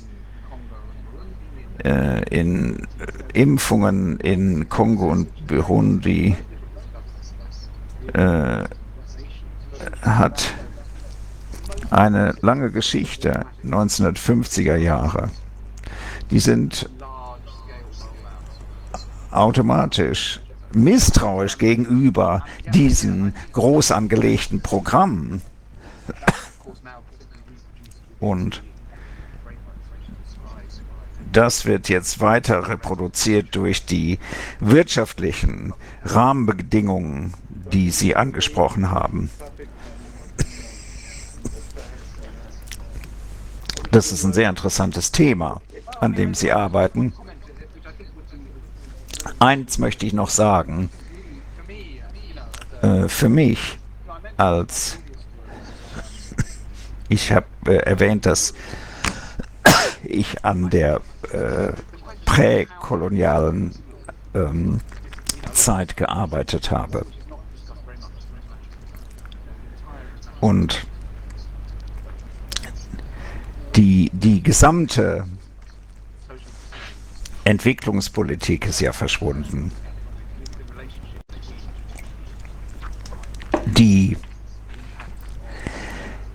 der Zusammenhang zwischen Bruttoinlandsprodukt und ähm, Lebenserwartung, äh, der Einfluss äh, von Malaria und so weiter, Und äh, ich glaube, es ist nicht an einem Historiker für äh, präkoloniales Afrika, um das aufzuarbeiten. Das ist unglaublich und es hat so viele Menschen betroffen. Oder auch auf wirtschaftlicher Ebene. Und das wird hier völlig vernachlässigt. Äh, da können Probleme in den Lieferketten auftreten und so weiter. Aber wir äh, ignorieren das völlig, dass so viele Menschen äh, davon betroffen sind. Äh, ich glaube, es ist, vielen Dank, ich glaube, es ist sehr wichtig, dass Sie das äh, beleuchtet haben und äh, ich möchte gern mehr darüber hinaus, herausfinden und ich glaube, es gibt noch andere Aspekte, die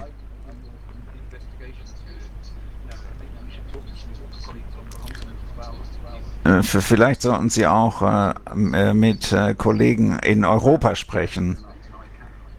Äh, und die geben Ihnen vielleicht eine bessere Perspektive, als ich es in der Lage bin. Äh, es ist ein sehr, sehr umfangreiches Thema. Äh, wir bleiben in Kontakt und es wäre schön, wenn Sie uns auch auf äh, Menschen hinweisen könnten, die äh, eben an diesen. Vielen Dank für Ihre Ausführungen. Vielen Dank. We have our next. Ähm, der erste, ich weiß, er ist ein bisschen unter Zeitdruck, äh, Werner Möller. Er hat ja die Initiative Pflege für Aufklärung und wir wollten uns mal heute erkundigen, wie es so eigentlich ausschaut da an der Front. Also was tut sich in den Krankenhäusern, was tut sich mit den äh, Pflegemitarbeitern, was ist da vielleicht auch immer noch für einen Druck in der Kiste oder keiner mehr. Also ich freue mich, dass äh, Werner, dass du da bist. Ja, hallo Viviane, danke, dass ich äh, es mal endlich geschafft habe.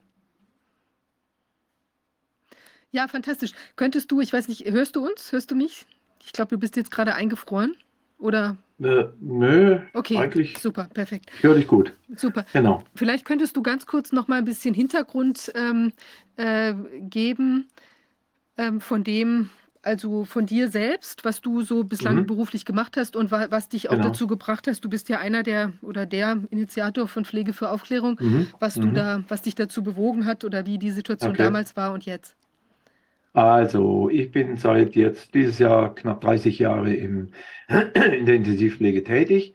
Seit, äh, sechs, seit 2000, jetzt muss ich überlegen, 17 als Atmungstherapeut und im Moment arbeite ich in einer Spezialklinik für Lungenerkrankungen.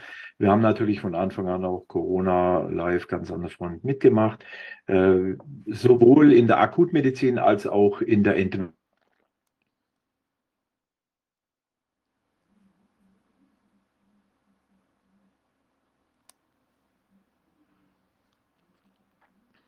Jetzt aber doch eingefroren. Ähm, Ja, eingefroren? jetzt Jetzt? geht's wieder. Jetzt, Okay, haben, jetzt haben okay. wir dich gerade nicht gehört. Vielleicht sagst du das Ah. nochmal. Du warst bei, dem, äh, bei den Okay, Erfahrungen auf der Intensivstation mit Genau. den Corona-Kranken auch da. okay. Wie gesagt, äh, von Anfang an haben wir auch Corona natürlich in voller Breite mitbekommen. Allerdings haben wir von Anfang an als Lungenkrank, äh, Lungenkrankenhaus ein bisschen anders gehandelt. Wir äh, haben natürlich versucht, uns nicht verrückt zu machen, verrückt machen zu lassen von den Bildern in der Presse, sondern wir haben natürlich, wir sind gewohnt, schwere Lungen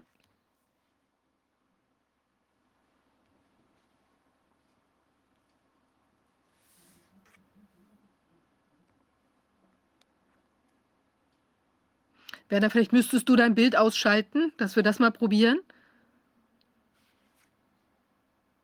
Ist er jetzt noch bei uns? Eine Oder? Tausend, äh, ihr hängt, also ich habe eine Tausenderleitung. Gut, ich also müsste eigentlich, ähm, genau. ich weiß nicht genau, woran es liegt. Also du hat jetzt haben, was wir genau, was wir gehört hatten noch, das Okay, war, dass du ja. gesagt hast, dass du, dass ihr Erfahrung habt natürlich mit ähm, Corona oder schweren Genau. Lungenverläufen oder so. Mhm. Genau. Also, das ist das eine. Warum ich Pflege für Aufklärung gegründet habe, ist, na, ist natürlich, dass ich schon jahrelang, dass die Pflege schon jahrelang unter dieser miserablen äh, Gesundheitspolitik zu leiden hat, die ja auch der Herr Lauterbach mit eingeführt hat im Rahmen der DRG Krankenhausfinanzierung, äh, wo die Pflege natürlich schrittweise in den letzten 20 Jahren demontiert wird durch die äh, Tatsache, dass Krankenhäuser immer mehr zu Wirtschaftsunternehmen werden, was sie natürlich nicht sein sollten. Äh, der Patient wird mehr oder weniger zur Ware. Äh, Hm.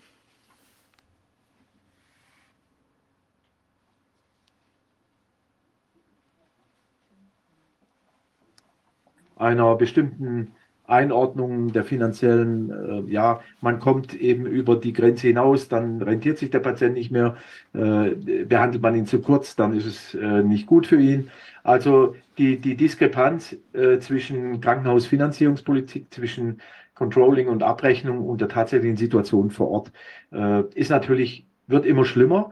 Dann kam Corona, wir haben gesehen, Corona ja, wir haben natürlich die Bilder auch gesehen, haben uns am Anfang auch äh, Sorgen gemacht. Äh, allerdings hat man dann schnell gemerkt, naja, gut, äh, äh, die kommen halt, wir müssen ISO-Zimmer machen, wir müssen unsere Therapie machen. Wir haben, wir haben auch von Anfang an erstmal High-Flow-Sauerstofftherapie gemacht, wir haben Maskenbeatmung gemacht. Wir haben geguckt, dass wir die, die Patienten, die mit Covid kamen, im schwersten Verlauf, ich habe ja nur die schweren Verläufe gesehen, äh, dass wir die nicht intubieren, wenn es nicht unbedingt möglich ist. Das heißt, wir haben uns einfach auch äh, Grenzen gesetzt, medizinische Grenzen, äh, den pH bestimmte Grenzen gesetzt. Wir haben versucht, die Maskentherapie zu machen. Äh, da war da ein bisschen die Unsicherheit, kann man sich anstecken durch Aerosol oder nicht. Ja, haben wir trotzdem gemacht. Und die, die, die nächsten Studien haben ja ziemlich schnell gezeigt, dass diese Aerosol-Sache nicht so schlimm war, wie sie ursprünglich angenommen wurde. Hat sich auch während der ganzen Zeit keiner von meinen Kollegen irgendwie infiziert. Natürlich gibt es auch einen Zeitpunkt, wo man dann intubieren muss, das ist klar. Aber man muss nicht gleich, wer bei drei nicht auf dem Baum ist, einen Schlauch reinstecken. Das ist natürlich für den Patient gefährlich. Egal, ob er Corona hat oder nicht, äh, generell. Ja, wir, wir gucken natürlich, dass wir ohne klarkommen. Äh, ja, dann hat der Christian und ich haben wir natürlich gegründet, weil wir gemerkt haben, dass die Krankheit, die wir so durchaus auch ernst nehmen, ich sehe ja nur die schweren ich sehe auch die, die Sachen, die ernsten Sachen der Krankheit, nicht nur die äh, politische Manipulation, die natürlich sehr früh erkennbar war. Ja, das Spiel mit den Zahlen, erst der R-Wert, dann ist der R-Wert nicht mehr interessant, dann kommen die Inzidenz.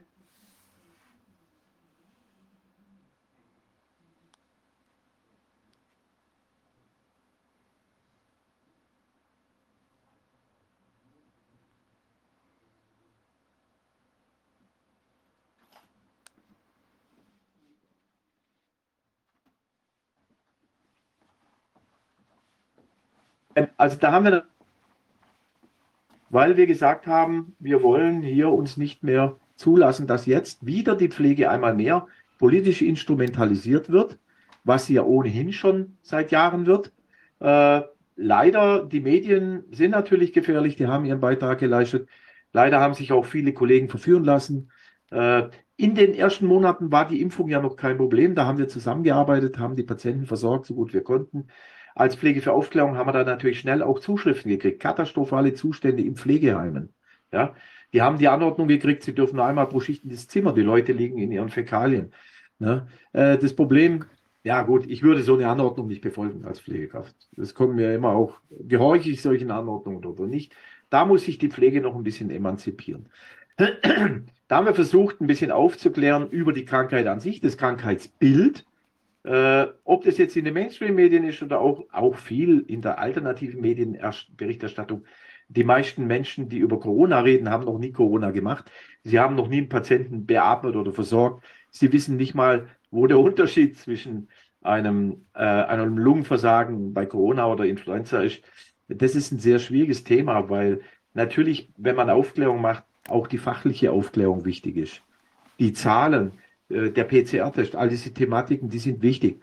Aber wer kennt denn schon wirklich äh, das Krankheitsbild außer uns Pflegekräften beziehungsweise Intensivpflegekräften, die vor Ort die Therapie machen? Wir sind ja da drin und wir beatmen. Wir Atmungstherapeuten speziell haben wir noch, noch mal eine, eine tiefere Ausbildung in Beatmung. Äh, wir müssen die Patienten dann auch wieder von der Beatmung, damit sie wieder ein normales Leben führen können und, und, und. Äh, die Politik hat natürlich da weitergemacht, hat uns instrumentalisiert. Dann kam die Impfung und dieser brutale Effekt. Äh, Kollegen, die früher gut zusammengearbeitet haben, plötzlich nichts mehr miteinander geredet, sich gemobbt, von der Politik sich äh, spalten lassen. Der Herr Lauterbach mit seiner Rede in Magdeburg, nur der geimpfte Pfleger ist ein guter Pfleger, also sinngemäß. Äh, ja, es ist furchtbar, was Corona mit den Menschen macht, die Politik mit den Menschen macht und natürlich auch nicht zuletzt auch wir mit uns haben machen lassen als Pflegekräfte. Und da rufe ich halt immer wieder auf, dass wir endlich anfangen, für unser Beruf zu kämpfen.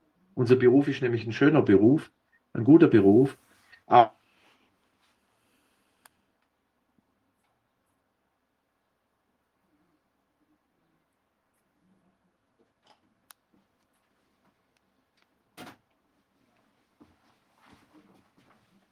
noch richtig adäquat versorgt wird. Und das ist ja nicht nur die Krankenhäuser, es sind auch die Pflegeheime. Die Zustände in den Pflegeheimen werden immer schlimmer. Die Auflagen, die die Politik den Pflegeheimbetreibern zum Beispiel macht, natürlich auch den Krankenhausbetreibern, die sind oft absichtlich so gesetzt, dass sie gar nicht erfüllbar sind. Wir hören von äh, an die über 20 Krankenhausschließungen pro Pandemiejahr. Da fragt man sich, wieso werden Krankenhäuser geschlossen? wenn man überall Betten braucht und überall Personal braucht. Naja, das hat natürlich einen finanziellen Aspekt. Ja. Die Krankenhausfinanzierung äh, geht nach Wirtschaftsgesetzen. Jetzt können wir dich wieder nicht hören.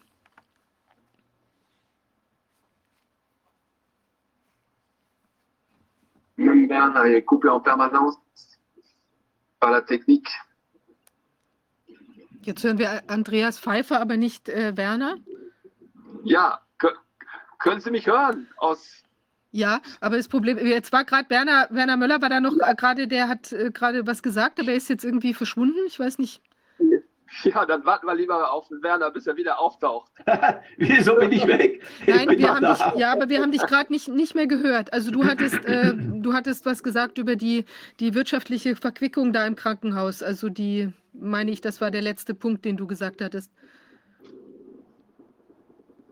Der Menschen, die wird immer schlimmer, eben weil äh, jetzt die gleichen Politiker wie Lauterbach und Co., die verantwortlich sind äh, äh, für Tausende von Menschen, die durch eine Impfung verletzt oder getötet wurden, natürlich schon länger im Amt sind. Herr Lauterbach seit 20 Jahren schon bei der Einführung der äh, Veränderung der Krankenhauslandschaft beteiligt war. Die Politik tut auch nichts für die Pflege. Die Pflege ist nur der Spielball der Lobbyistenverbände, der Ärztekammern, der Pharmaverbände, der Krankenhausgesellschaften oder der Krankenkassen. Ja, äh, wir müssen endlich, wir haben jetzt gewisse Gesetze, die der Herr Lauterbach erlassen will, äh, Pflegeentlastungsgesetz, dieses Gesetz, jenes Gesetz.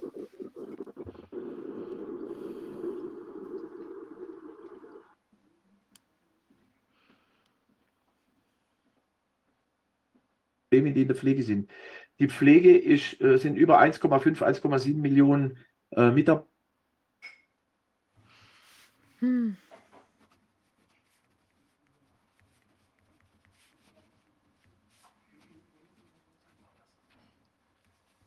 Hallo? Also jetzt kann man es wieder nicht hören. Entschuldigung, Regie, können wir vielleicht mal gucken, ob das an irgendeiner Weise an uns liegen kann oder was wir tun können? Mit Zoom eigentlich geht bei mir mal alles Wir gut. können kurz in eine Pause gehen und ähm, versuchen, das zu lösen. Okay, äh, Werner, ich weiß, du bist ein bisschen unter Zeitdruck, aber wir gucken Ja. mal, wir machen ganz kurz eine Pause, irgendwie zwei, drei Okay. Minuten und versuchen das irgendwie nochmal von unserer Seite hinzukriegen. Okay, alles klar. Weil das ist ja schade. Du sagst wichtige Sachen und man hört dich nicht. Ja, ja, genau.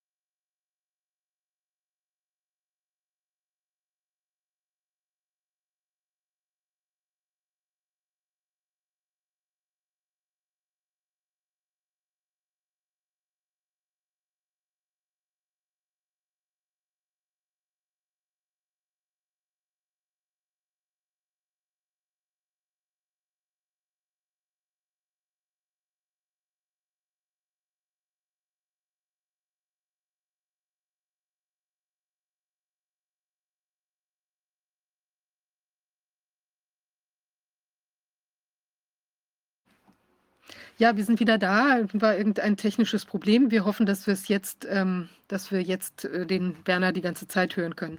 Ja, Werner, vielleicht setzt du gerade noch mal da an, wo du aufgehört hattest. Wo hatte ich denn aufgehört? Ich meine, du hattest über die Thematik gesprochen, dass der Patient da immer mehr zur Ware wird, wenn ich das richtig erinnere. So, ja, genau. Gut, das ist jetzt kein Corona-spezifisches Problem. Das gab es schon vor Corona so. Das hat sich schon im Laufe der letzten 20 Jahre so entwickelt. Äh, ich denke, in der Corona-Zeit hatten wir zum, diese politischen äh, Probleme, dass die Berichterstattung falsch war über Corona, über die Krankheit selber wurde nicht richtig aufgeklärt, die Menschen wurden in Angst versetzt. Hinter den Kulissen lief natürlich die Finanzierungspolitik weiter. Mit Corona hat man natürlich auch ein bisschen Geld verdient, klar.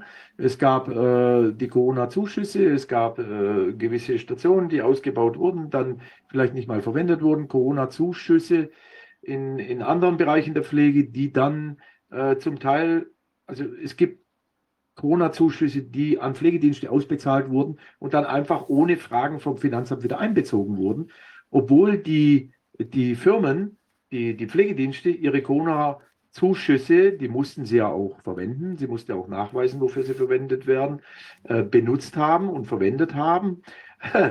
kam dann auf einmal das Finanzamt und hat die Corona-Zuschüsse einfach wieder eingezogen. Ja, da, da habe ich Berichte davon. Das ist natürlich eine Wahnsinnspraxis. Damit kann man Unternehmen kaputt machen. Ja, äh, ja, also die, Liste der Probleme ist endlos. Aber wir wollen ja über die Pflege kurz reden.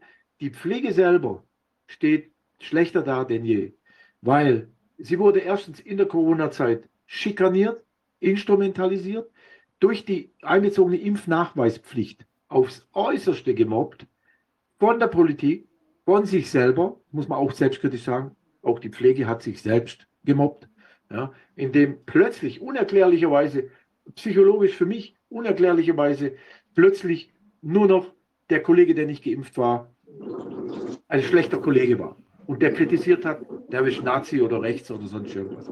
Die Fachlichkeit, die Auseinandersetzung mit dem Thema an sich, die, das wir ja sehen in der Klinik, die Krankheit, die Impfung, ich habe sehr früh in meiner Praxis schon Patienten gesehen, die im Rahmen, im zeitlichen kausalen Zusammenhang mit der Impfung schwerste Komplikationen hatten, sogar gestorben sind. Die Diskussion darum, ob jetzt die Impfung schuld ist oder nicht, die muss auch nicht immer schuld sein. Aber zumindest der fachliche Diskurs, dass der Patient selber sagt, im Rahmen der Impfung wurde es mir jetzt schlecht, ich habe keine Luft mehr gekriegt, jetzt bin ich da, da muss man drüber reden, die findet ja nach wie vor kaum statt, obwohl ein bisschen besser hingeguckt wird wie früher. Äh, zurück zur Pflege. Ich schweife immer gerne ab.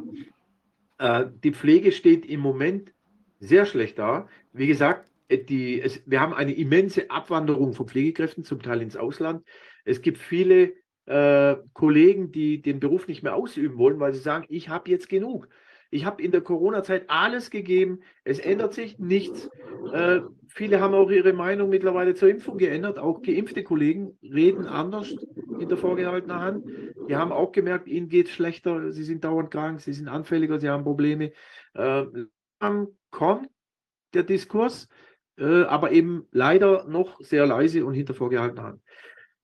Wenn die Regierung so weitermacht, ich meine, wir haben bereits ein Pflegeproblem vor Corona gehabt. Wir haben ein Versorgungsproblem während Corona gehabt. Wir haben jetzt ein drohendes Versorgungsfiasko. Ja, Im Moment können wir die, Mit die Mitbürger nicht mehr adäquat eigentlich versorgen. Es geht ja, äh, Deutschland ist vom Gesundheitssystem äh, leider so aufgestellt, dass die Akutmedizin einen sehr großen Anteil an der Finanzierung hat.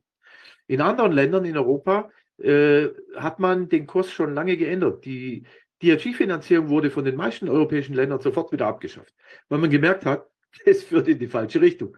Ja, äh, man hat jetzt in vielen Ländern, auch Skandinavien zum Beispiel, mehr in die Präventionsmedizin gesteckt. Ja, dass die Menschen erst gar nicht schwer krank werden, dass man mehr Geld in die Prävention steckt, in die Community Healthcare Nurse, dass man auch vor Ort schon Pflegekräfte schon vor Ort bis in den Kindergarten zum Teil äh, aufklären über gesunde Ernährung, über gesunden Lebensstil, dass man die Kinder schon von früh an mitnimmt in der Entwicklung, dass man sagt, hier äh, ernährt euch gescheit, macht Sport, macht dies, macht jenes. Äh, auch die schwerkranken Menschen, die ja immer noch in Deutschland immer mehr isoliert zu Hause alleine leben, COPD-Patienten, alte Menschen, äh, kranke Menschen, äh, die werden ja zum Teil auch nicht adäquat mehr versorgt, weil die ambulanten Pflegekräfte kein Personal haben. Die Alten haben ja, ich habe hier äh, die Isabel Fleit, die kennt ihr ja, damit, die war ja auch schon mal im Corona-Ausschuss, mit der habe ich auch schon ein paar Videos gemacht, die hat im Raum Stuttgart zwei Pflegeheime. Äh, die muss gerade kämpfen, dass sie sie nicht schließen muss, weil sie hat immense Auflagen, zum Beispiel die irrsinnige Auflage, jeder Patient ein Einzelzimmer haben, jeder Bewohner ein Einzelzimmer haben muss. Das heißt, da muss man ein Pflegeheim umbauen, was gar nicht umzubauen ist, ja, weil es einfach baulich nicht geht, ohne in den Ruin zu gehen. Äh, es will ja gar nicht jeder Bewohner ein Einzelzimmer. Da müssen sogar Ehepaare im Einzelzimmer wohnen. Also es sind irrsinnige Verordnungen, die von Schreibtischtätern vom Stapel gelassen werden. Äh,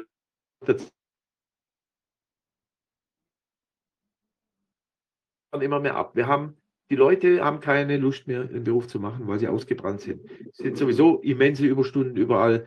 Äh, viele Kollegen gehen ins Burnout. Ich muss nur sagen, wir machen weiter Pflege für Aufklärung. Über Corona haben wir genug aufgeklärt. Wer es jetzt noch nicht begriffen hat, der soll sich halt zehnmal impfen lassen. Äh, wir diskriminieren ja auch niemanden, der sich impfen lässt. Wir haben ja nur Sorge um die Gesundheit der Menschen. Ja, äh, ich habe ja hier noch den Andreas Pfeiffer eingeladen.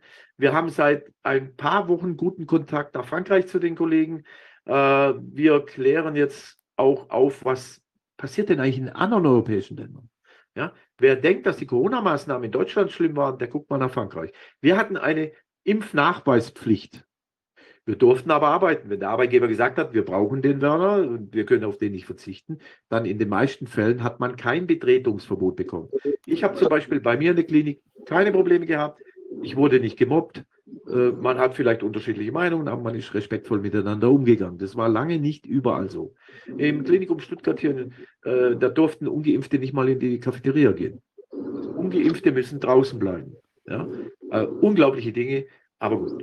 Äh, der Andreas Pfeiffer ist Lehrer, seine Frau Clotilde ist äh, Physiotherapeutin und sie sind organisiert im französischen Widerstand. Seit September 21 war in Frankreich nicht nur eine Impfnachweispflicht, sondern Berufsverbot.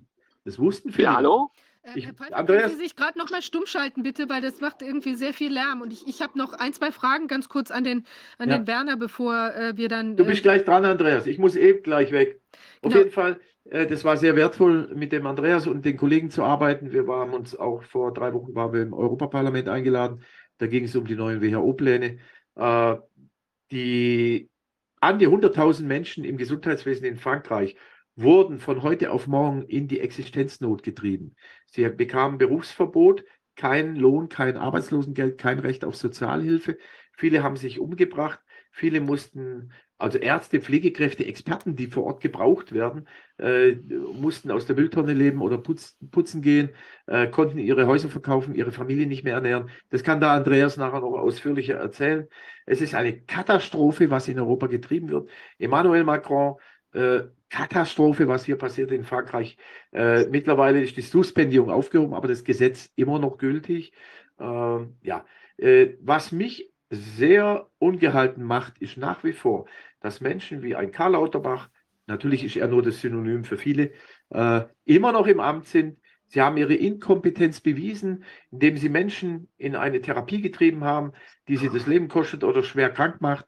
Sie, jetzt entschuldigen Sie sich heuchlerisch, was natürlich äh, heuchlerisch ist. Es ist äh, ich war ja auch schon im Gesundheitsausschuss, habe dort ausgesagt zweimal, äh, was im Gesundheitsausschuss besprochen wird. Der Herr Lauterbach, er weiß ganz genau Bescheid. Er wusste immer Bescheid, was die Auswirkungen, die Risiken der mRNA-Impfung, der Vektor, sie wussten es. Die können nicht sagen, wir wussten es. Sie wussten es ganz genau, 100 Prozent. Und viele Pflegekräfte, viele Ärzte sehen es. Sie schweigen, weil sie Angst haben. Äh, Hausärzte schweigen, weil sie Angst haben oder weil sie auch ein bisschen äh, auf Kurs bleiben wollen. Es ist natürlich auch nicht zuletzt ein finanzielles Geschäft. Das muss man auch sehen. Ja. Aber nach und nach kommt ja auch in den Mainstream-Medien viel mehr raus. Genau. Ich könnte jetzt noch viel sagen. Werner, ich habe noch ganz kurz zwei Fragen, weil ich weiß, du musst weg. Also, einmal Ja. würde ich gern bei dir wissen, kannst du von dir wissen, kannst du denn sehen, dass von den Pflegekräften, die jetzt da so um dich herum arbeiten und die ja dann auch vielfach geimpft sind, dass es tatsächlich auch mehr Erkrankungen oder einen größeren Krankenstand gibt? Also jetzt nur aus deiner äh, anekdotischen Wahrnehmung sozusagen, würdest du das bestätigen können, dass da sich was verändert hat? Also in meinem kollegialen Umkreis, Bekanntenkreis, der ja auch deutschlandweit vernetzt ist, kann man schon sagen, äh, dass viele Kollegen, die geimpft sind, leiden. Äh, viele haben neurologische Probleme, äh, manche haben Allerge, allergene Probleme, manche haben einfach einen generellen Zustand der Anfälligkeit. Also es muss ja nicht, es ist ja nicht diese, diese böse Impfkomplikation, dass jemand tot umfällt, sondern viele Menschen leiden unter allgemeiner Immunschwäche. Sie leiden unter einer Erhöhung, sind dauernd krank, Kopfweh, haben Nervenschmerzen, fühlen sich nicht gut. Äh, man kann jetzt nicht 100% beweisen, dass es von Info kommt, weil man noch viel zu wenig äh, Algorithmen hat, das nachzuweisen und auch äh, dingfest zu machen. Das, da hindert ja die Politik danach, daran. Aber viele sagen, ja, ich fühle mich einfach nicht gut seit der Impfung. Mhm. Definitiv. Okay, Ja. und dann die andere Frage jetzt bei den Patienten, die du jetzt so betreust oder, oder sagen wir mal, wo du Informationen hast, nicht unbedingt die du betreust, sondern wo du es vielleicht auch von Kollegen ähm, hörst. Hast du da den Eindruck, dass das, ähm, sind das mehr geimpfte Leute, sind das jüngere Leute, die mit schwereren Geschichten jetzt so auf den Stationen sind? Kann man da irgendwas Allgemeineres sagen oder ist das einfach Zufall und lässt sich so nicht? Also Herr Pfeiffer, Sie sind wieder laut zu hören. Am, am Anfang war ja das Narrativ, auf unserer Intensivstation liegen nur Ungeimpfte. Das lag natürlich daran, dass am Anfang weniger Leute geimpft waren. je mehr Leute geimpft wurden, je mehr Geimpfte haben wir auch mit schweren Verläufen gehabt.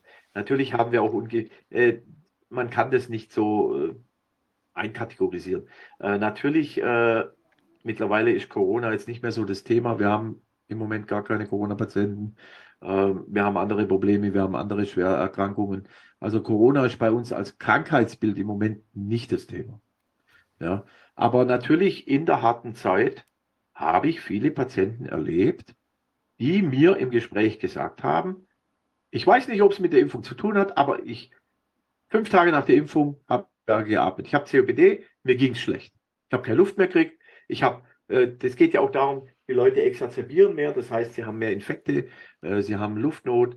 Äh, wenn der Patient zu mir im Gespräch sowas sagt, dann muss ich das ernst nehmen. Egal, ob es jetzt von der Impfung kommt oder nicht.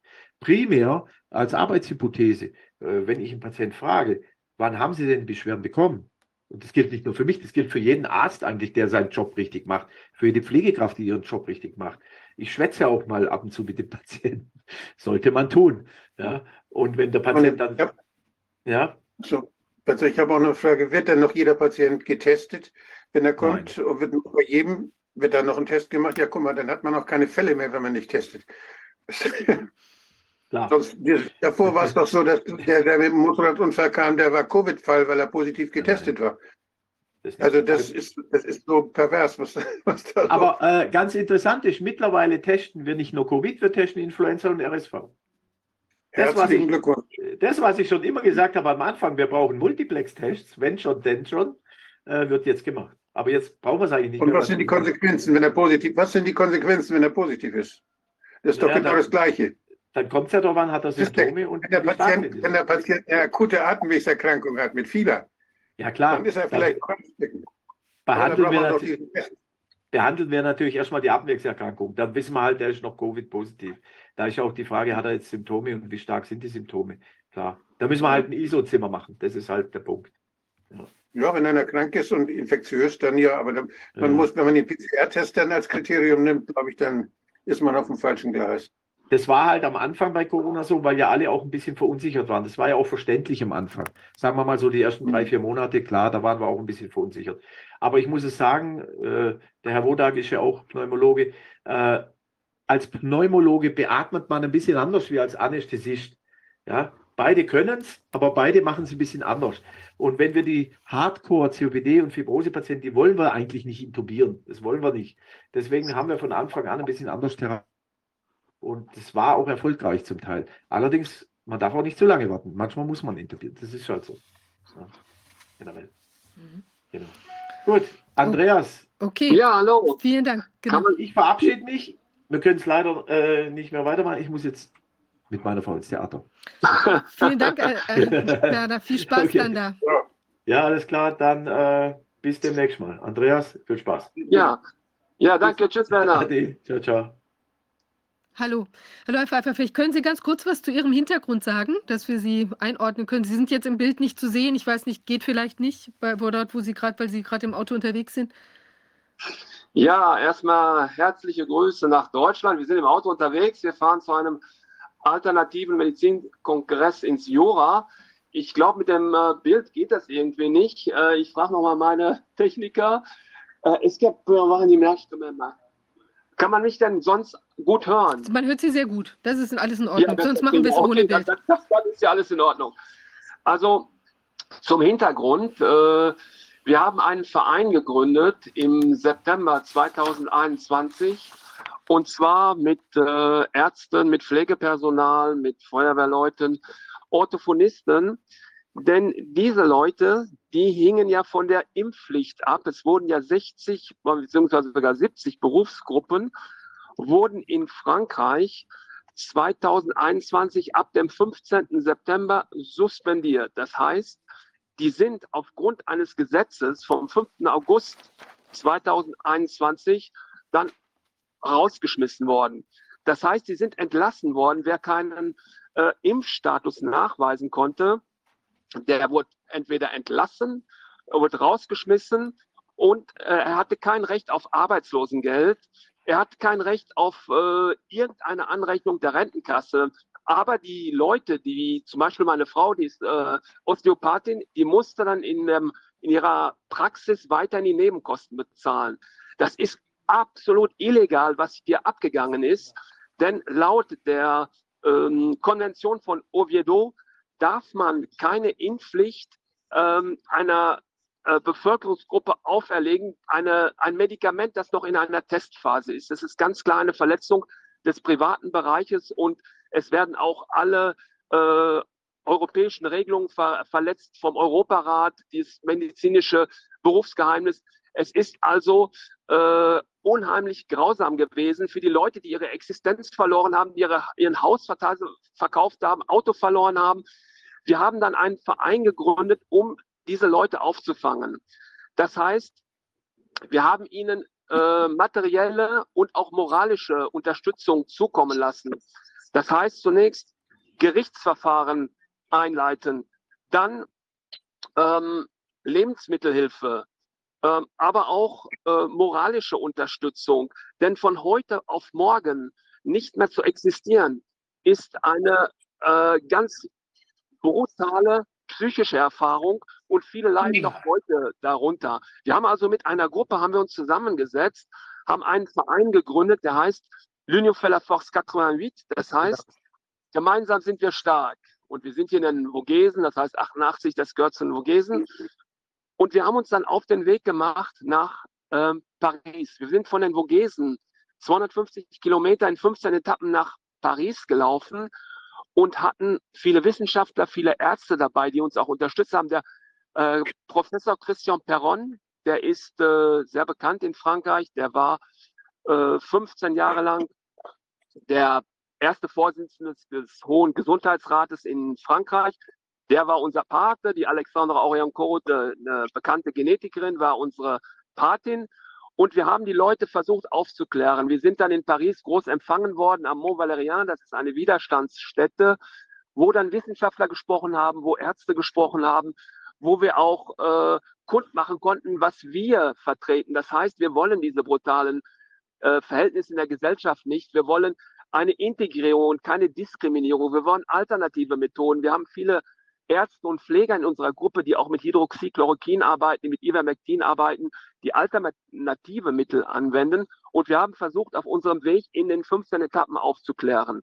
Und daraus hinaus hat sich dann eine Gruppe ergeben, die mit anderen Vereinen zusammengearbeitet hat. Das heißt, mit Elternvereinen, die äh, auf die schwachsinnigen Methoden in der Schule aufmerksam gemacht haben, gegen den Maskenpflicht und auch gegen diese Promotion äh, der Impfung, was natürlich totale Lügenpromotion war. Und wir haben äh, Konferenzen organisiert. Wir haben äh, weiterhin Märsche mit anderen französischen Gruppen organisiert durch Südfrankreich über 600 Kilometer. Das war eine Gruppe aus Périgueux. Oder wir haben uns angeschlossen in Luxemburg, wo der Dr. Benoit Ox der ist irgendwo jetzt noch in seiner Praxis, der, der kann sich vielleicht gleich zuschalten. Der Dr. Benoit Ox hat einen Marsch organisiert über äh, die fünf Ländergrenzen, über Frankreich, ähm, Belgien, Luxemburg äh, und äh, Holland und Deutschland, um wiederum auf diese äh, brutalen Methoden aufmerksam zu machen, der Suspendierung, um eine, sagen wir mal, ein, wieder einen Link und eine Verbindung zu schaffen in der Gesellschaft, die ja total gespalten ist und auch alternative und äh, medizinisch bewiesene äh, Mittel zu äh, hm, äh, fördern. Und diese Märsche haben unheimlich viele, ähm, sagen wir mal, Echo gegeben, dass wir uns vernetzt haben. Und deswegen bin ich auch unheimlich froh. Wir haben uns mit dem Werner und Pflege für Aufklärung vernetzt. Werner und Pflege für Aufklärung haben uns unheimlich geholfen, dass wir ähm, Druck machen konnten auf die Regierung, dass dieser Skandal, Frankreich war das letzte Land, das die Impfpflicht aufrechterhalten hat, dass wir da mobil waren im Europa, ähm, im Europaparlament oder durch äh, Videokonferenzen, wo die Videos nach außen gebracht wurden und die Informationen. Und die Leute, die Suspendierten, sind jetzt mittlerweile in Frankreich wieder eingestellt. Das heißt, ab dem 15. Mai ist ein Dekret in Kraft getreten, dass sie wieder arbeiten dürfen. Aber das ist nur ein Etappensieg, denn nach Dekret können sie jederzeit wieder rausfliegen. Sie bekommen absolut keine Entschädigung und sie müssen mit ihren äh, Arbeitgebern individuell verhandeln, ähm, wie sie integriert werden, ob sie wieder den gleichen Platz bekommen, denn sie haben ein Anrecht auf ähm, des gleichen, den gleichen Arbeitsplatz, auf die gleiche Stundenanzahl und auf die gleichen Bedingungen. Und äh, diese, diese Sachen sind noch absolut nicht ausgestanden, denn viele sind mit, mit Angst im Bauch, mit, mit Panik und Stress zurück auf die Arbeit, denn sie sind seit fast zwei Jahren rausgeschmissen worden, wie direkt behandelt worden und man, sie müssen jetzt auch sich selbst wieder aufbauen. Und dafür ist unser Verein auch da, dass wir uns zusammentun und uns unterstützen.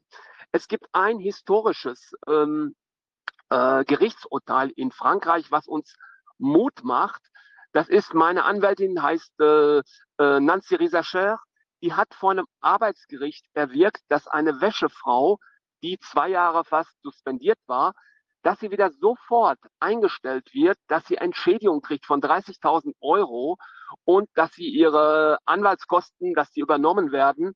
Und äh, das macht uns Hoffnung, dass mittlerweile die Arbeitsgerichte anerkennen, was wir schon seit zwei Jahren sagen. Man muss die Menschenrechte äh, beachten, man muss die Konventionen, die internationalen Verträge beachten, wie, wie Oviedo, äh, den Nürnberger Kodex, äh, die französische Verfassung und auch die Gesundheitsgesetze. Äh, und ähm, ja, äh, und das ist schon eine, eine, gute Sache gewesen, dass wir äh, mit diesem Gerichtsurteil weiter nach vorne kommen. Wow, das klingt ja ganz gut. Das ist ja, das höre ich jetzt zum ersten Mal, aber das ist äh, tatsächlich natürlich sehr aussichtsreich. Kann man denn äh, davon ausgehen, dass das, ähm, also ist das jetzt auch nur so ein Einzelurteil und es gibt in dem Bereich viele anderslautende Urteile oder ist das erstmal der Beginn einer solchen Auseinandersetzung von den Gerichten?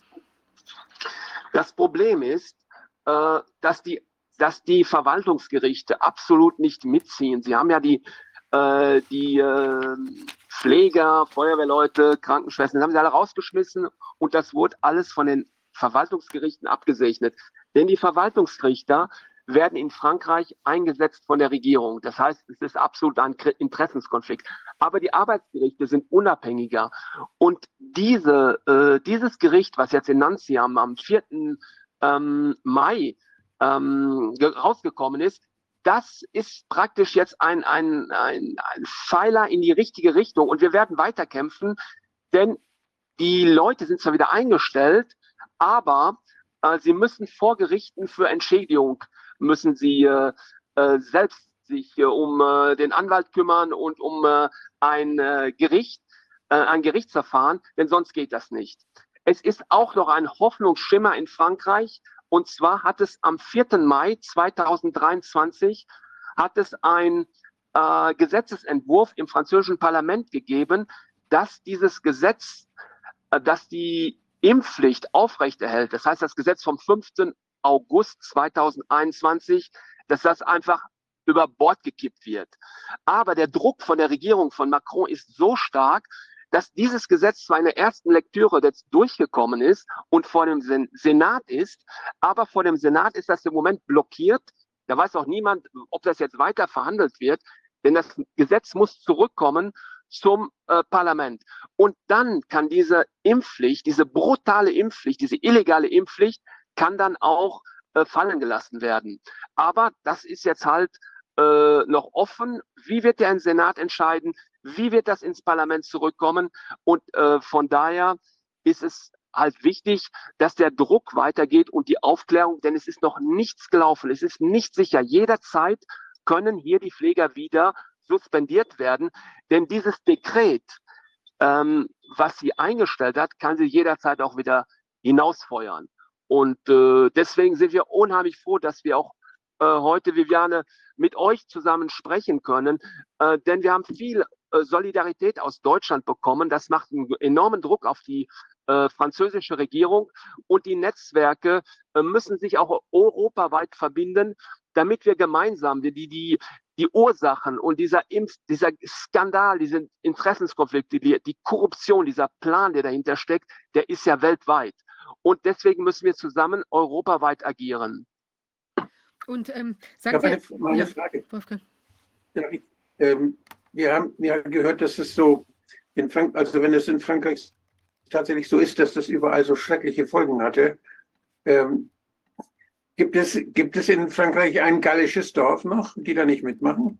Ja, da gibt's. Gibt es. Gibt eine Region, wo zum Beispiel die Politik auch sagt, das, ist, das machen wir nicht mit, was der Macron uns da aufdiktiert?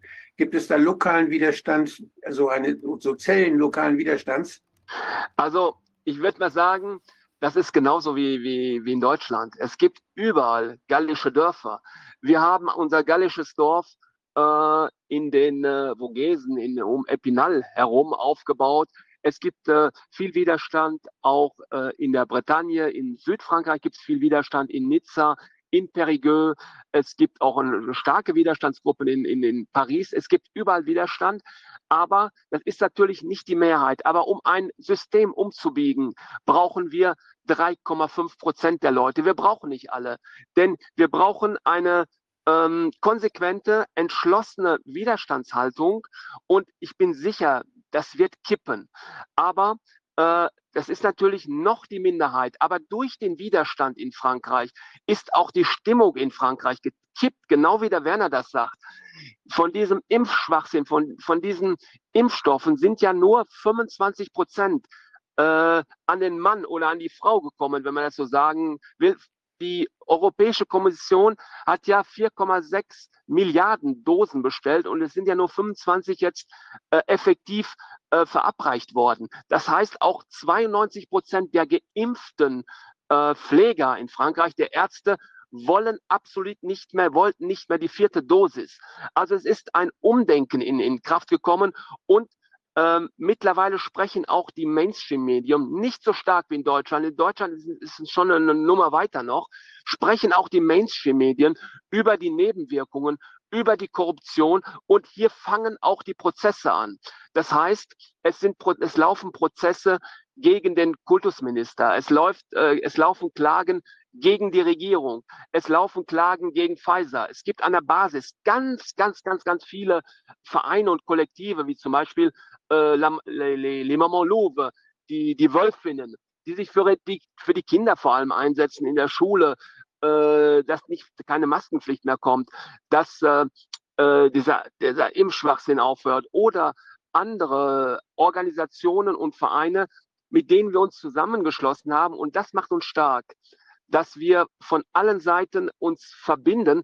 Und ich bin selbst, ich meine, ich kann kurz über meinen äh, Fall auch sprechen. Ich bin als Lehrer, ich bin ähm, mehrere Monate suspendiert worden vom Dienst, weil ich halt den Schülern die, die äh, Wahl gelassen habe, Maske oder nicht. Ich habe den Schülern das auch erklärt. Ich mache nicht mehr dabei mit, dass ich euch malträtiere, dass ich euch misshandle. Ihr habt die Wahl, entweder Maske oder nicht. Und ich habe mich oft auch im, in der Presse dazu geäußert gegen diese, diese Gefährlichkeit der Impfung, die überhaupt keine äh, überhaupt keinen Sinn machen. Und dadurch bin ich mehrere Monate suspendiert worden, Disziplinarverfahren. Ich bin dann integriert worden, ich bin wieder rausgeschmissen worden, wieder ein Disziplinarverfahren. Und ich habe jetzt ein erneutes Disziplinarverfahren am 20. Juni, das heißt in 14 Tagen, weil ich halt auch nicht die Schnauze gehalten habe. Ich, ich habe mich weiterhin genau wie der Widerstand in Deutschland äh, mobil gemacht und habe Sachen rausgebracht, auch in der Presse, was natürlich einem Kultus mit Ministerium, das auf der Linie der Doxa ist, auf der, auf der, der, des, der Einheitslinie ist, das gefällt natürlich nicht. Und, und Lehrer, die was sagen, den Mund aufmachen, die müssen die müssen bestraft werden. Und das ist halt schade. Sie sind nicht offen für alternative eine Debatten. Es geht ja nur darum, eine Debatte anzustoßen, wo man auch anderer Meinung sein kann.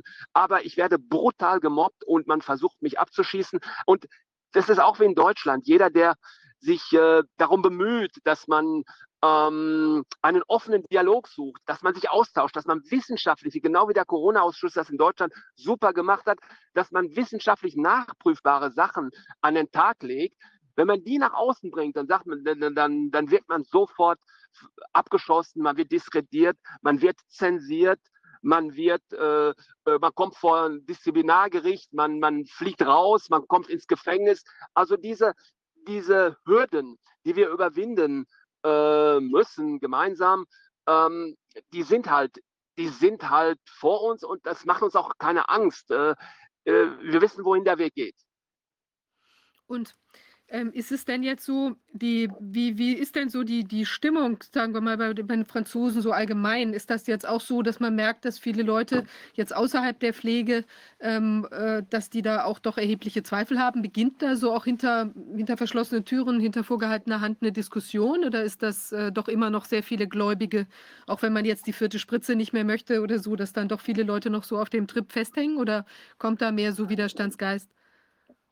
Es kommt es kommt auf jeden Fall, dadurch, dass man sieht, dass sich äh, ja kaum noch einer impfen lassen will, es kommt immer mehr, äh, es kommt immer mehr ein Konsens heraus, dass die, die äh, sich kritisch, die, die, die sich, äh, ähm, sagen wir mal, die Widerstands geleistet haben, dass sie doch recht haben. Und dass der Zweifel wird immer größer. Das ist wichtig. Leute stellen sich Fragen. Und äh, was, wichtig, was auch wichtig ist, es gibt viele alternative Medien in Frankreich und äh, mit, in unseren Netzwerken auch in, in Belgien, in Luxemburg, äh, die halt diese Sachen herausbringen. Man kann sie nicht mehr vertuschen und äh, das ist äh, auch für uns ein, ein Pluspunkt. Es ist am Kippen und niemand kann noch behaupten, dass, äh, dass dieser Impfstoff un ungefährlich ist und irgendeinen ähm, irgendeine Effizienz zeigt. Das heißt, es hinter vorgehaltener Hand zweifeln immer mehr. Und das ist das Verdienst auch der, der Kooperation zwischen alternativen Medien, zwischen Wissenschaftlern, dem Corona-Ausschuss aus Deutschland, dem, dem unabhängigen wissenschaftlichen Ausschuss in Frankreich, dem CC, Conseil Scientifique Indépendant, dass die Sachen nach außen kommen. Wir möchten natürlich, dass das noch viel schneller geht, aber äh, es kommt nach außen und die, die Gerichtsverfahren die, die Anzeigen laufen und äh, es ist äh, wirklich äh, viel, viel Hoffnung am Horizont. Mhm. Und jetzt noch mal eine Frage. Die Franzosen haben ja eigentlich eine große Neigung äh, zur Revolution und zum Protest und so. Und es gab ja da auch einiges, auch jetzt so ähm, vor nicht allzu langer ja. Zeit. Oder ich weiß gar nicht, wie sind denn die Proteste da noch gegen Macron? Also kann man sich ähm, vorstellen, dass da auch ähm, irgendwann eben so eine also das auch nochmal die Straßen erreicht oder ist das so ein bisschen durch? Ja. Der Straßenkampf ist unheimlich aktiv in Frankreich, jetzt auch gegen die, die Rentenreform. Das ist auch ein absoluter Schwachsinn gewesen, weil das, äh, die, ähm, die Alterspyramide ist in Frankreich ganz anders als in Deutschland. In, in, Frankreich brauchte man absolut keine Rentenreform durchzusetzen. Und Millionen Leute waren auf der Straße und es war richtig Druck da. Es war es waren die Gallier auf der Straße, es waren die Revolutionäre auf der Straße, die brutal von der Polizei niedergemacht wurden. Und in Frankreich gibt es ja auch von der Polizei äh, werden Waffen eingesetzt, wie zum Beispiel diese Gummigeschosse und auch wie die Splittergranaten, äh, die in Deutschland gar nicht eingesetzt werden dürfen. Da hat es viele Verletzte gegeben, einige am Auge verloren, einige am Hand verloren, einige sind amputiert worden. Es ist brutal. Deswegen wird ja auch Frankreich von allen Seiten äh, kritisiert, auch vom, vom Europäischen Parlament, von der UNO-Menschenrechtskommission, dass diese Methoden, die Macron einsetzt, absolut nicht mehr legal sind und auch nicht mehr äh, in, in, in Europa. Das sind mit, mittelalterliche Methoden, die natürlich äh, teilweise wirksam sind. Denn wenn man sich sagt, man kann verletzt werden auf der Demo, dann überlegt man sich, ob man beim nächsten Mal wieder dabei ist.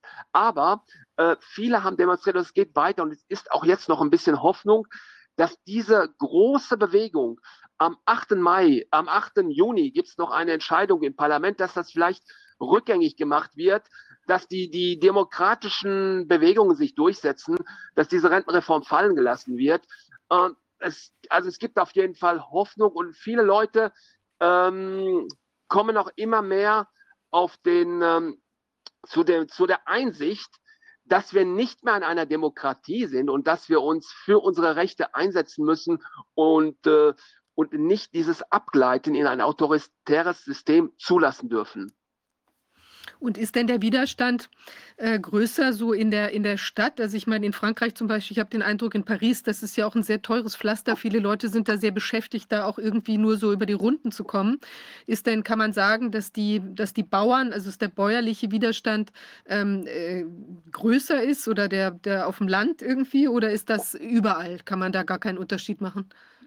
Ja, also ich würde, meine, klar ist der, die, die, der Widerstand ist größer in Paris, weil ja auch die, die, die Menschen äh, da sind, aber auch in den letzten Monaten waren Riesendemonstrationen auch auf dem Land, also auch in kleineren Städten. Und von daher ist, hat, der, hat der Macron durch seine äh, brutale, totalitäre Politik eine harte Front gegen sich aufgebaut, wo sich viele Leute äh, zusammengeschlossen haben. Es ist, früher haben sich die, die Gewerkschafter immer ein bisschen gedroschen, jeder hat eine eigene Linie. Mittlerweile gibt es eine, äh, sind alle Gewerkschaften einig, dass sie gegen diese, diese Reformen von Macron vorgehen müssen. Und äh, er hat eine Einheit, ohne dass er es wollte, geschaffen in der, ähm, in der Bevölkerung, dass man sich wehrt und dass man sich nicht alles gefallen lässt. Und äh, wie das jetzt weitergeht, kann ich natürlich nicht, ähm, sagen, nicht voraussehen.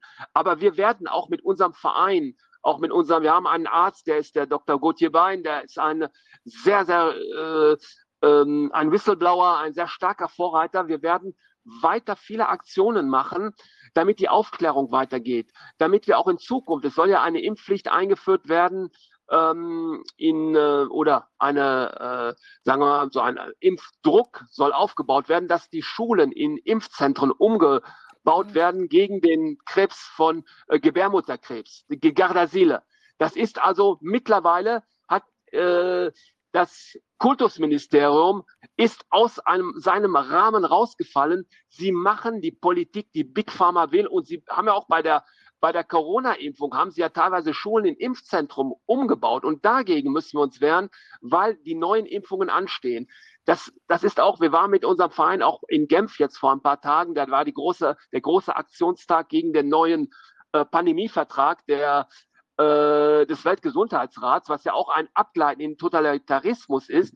Denn das heißt, wenn Sie irgendwie eine neue Pandemie wieder erfinden, können Sie uns äh, Maßnahmen auferlegen, die die ganze staatliche Souveränität aushebelt und äh, wir praktisch nichts mehr zu sagen haben. Also es gibt noch weiterhin viele Aktionen und ähm, sagen wir mal ähm, auch ähm, Umstände, die wir bekämpfen müssen und wo wir aktiv werden. Aber ich, ich habe viel Hoffnung.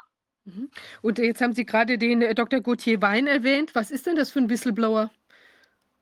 Der ist, ähm, äh, der ist einer der ersten gewesen, der ähm, 2021 als Arzt in den, als Arzt ganz massiv äh, in den Widerstand gegangen ist und gegen die, äh, die Impfung ähm, massiv in, informiert hat. Und er hat bei, bei großen Demonstrationen, auch bei politischen Demonstrationen, hat er gesprochen und um ihn herum haben wir halt unseren Verein auch aufgebaut. Er war in Paris, ist in Paris oft eingeladen worden. Er ist durch alle Medien ähm, in allen Medien gewesen und er war einer der ersten, der äh, aufmerksam gemacht hat. Und ein anderer wichtiger Arzt, es gibt so viele auch im Widerstand, ist der Benoit Ox, der sich vielleicht gleich noch äh, bei euch einschaltet. Der hat, der ist suspendiert worden, weil er auch gewarnt hat gegen die, gegen die Impfung und die Impfschäden. Und er hat vor dem luxemburgischen Parlament gesprochen. Er hat diesen europaweiten Marsch ausgerufen, wo sich viele angeschlossen haben. Er hat immer wieder in, in Luxemburg auch einen, einen Widerstandsmarsch organisiert. Und um diese Leute rum haben wir uns, das sind diese Whistleblower, äh, da gibt es eine ganze Menge, denn jeder ist wichtig, haben wir uns herum äh, geschlossen und agieren jetzt auch über die Grenzen hinaus zusammen. Also ich finde das ganz toll. Mir war das auch gar nicht so klar, dass da doch so eine erhebliche äh, Aktivität in Frankreich läuft. Also wir haben das zwar so, also schon immer wieder tauchten da Informationen so auf, aber dann gab es doch auch so die Ansage, dass das doch ziemlich angepasst ist da in Frankreich und man da irgendwie die Leute nicht ganz so äh, bewusst sind. Aber das eigentlich hat mich das immer auch ein bisschen gewundert, weil eben genau dieses, äh, wie will man sagen, Gallierhafte, also dieses, dass man sich da nicht alles gefallen lässt und irgendwie so sein eigenes Süppchen kocht, das ist ja äh, doch eigentlich auch ziemlich, ähm, wie will man sagen, in, in der, ähm, im, im Land verankert. Ja? Also insofern ist das wirklich toll, dass sich das jetzt äh, so darstellt. Und dieser, dieser, aber auch diese, sagen wir mal, die jetzt nicht nur dieses Thema äh, Straßenkampf in Paris wegen der Rentenreform, sondern auch die Bewusstheit in Bezug auf, ähm, sagen wir mal, die Fehlgeleitetheit der Maßnahmen und so weiter. Ist das denn auch in Paris stärker äh, verankert als auf dem Land? Also wir haben ja auch viele Ja, Bauern, die bei Auf uns so das verstanden Mhm. haben, weil sie irgendwie so naturverbundener sind und nicht so leicht sich ein X für ein U vormachen lassen. Ja, ja, das haben wir ja auch festgestellt. Leute, die, äh, die einfach nach dem, in Frankreich sagen wir Bon Sens, die einfach nach äh, dem gucken, was sinnvoll ist und was nicht sinnvoll ist. Es, manche Sachen sind, sind ja auch äh, ganz einfach. Manche Leute sagen sich, das ist nicht getestet worden, was, was bringt mir das? Äh, und ich, ich, äh, ich brauche nicht äh, 100.000 Sachen dazu zu hören. Wenn es eine Gefahr gibt, äh, das ist genauso, wenn man mit Kindern, wenn Kinder eine Gefahr laufen, dann versucht man Schutzmaßnahmen zu machen und, oder ein Moratorium, dass man halt äh, erstmal Vorsichtsmaßnahmen macht. Und bei, bei manchen Leuten ist das halt so. Und in, äh, in, äh, in Paris ähm, war das so, dass sich auch Politiker angeschlossen haben. Es gab äh, den Filippo, um den Filippo ist jeden Samstag seit zwei Jahren eine riesige Demo äh, gewesen, wo ähm, ja, sich Millionen Leute äh, angeschlossen haben. Aber was, äh, was man auch sagen muss, warum ist dieser Widerstand in Frankreich immer wieder auch gebrochen worden? In Frankreich Mhm. gibt es ein Medienmonopol. Es gibt die, äh, die acht, es gibt äh, fast alle Medien sind in der Hand von acht, neun Milliardären und, und äh, äh, Konzernen. Das heißt, diese Meinung, die wird ganz stark unterdrückt. Und deswegen ist es so wichtig, dass wir Unterstützung von den alternativen Medien haben und äh, äh, darüber, dadurch auch die einige Mainstream-Journalisten erreicht haben, die dann auch eine ähm, offizielle, eine äh, richtige Analyse bieten. Und wir werden natürlich, es wird immer wieder äh, versucht, dem, von den Medien äh, uns halt zu verteufeln. Und wir wie auch in Deutschland, wir sind bis, bis aufs äh, Schlimmste beleidigt worden. Die Leute sind vor die Gerichte gezerrt worden, die Whistleblower. Und äh, wie gesagt, es sind auch Leute ins Gefängnis gekommen. Und diese Medien die versuchen natürlich, diese Bewegungen äh, zu diskreditieren, aber sie können sie nicht mehr aufhalten. Und mittlerweile, dadurch, dass der, der, der Wind sich gedreht hat, werden diese Themen auch immer mehr in den Mainstream-Medien kommen ans Tageslicht, genau wie in Deutschland. Aber in Deutschland geht's, ist noch weitergegangen und das ist toll. Das ist toll und das ist auch euer Verdienst durch den Corona-Ausschuss, dass man die Leute erreicht und dass man sie äh, zum Nachdenken bringt und äh, dass sie auch nicht nur äh, merken, dass sie betrogen worden sind und indoktriniert worden sind, sondern dass sie auch äh, nachdenken, wir sind in einem System, wo äh, Korruption und wo nur äh,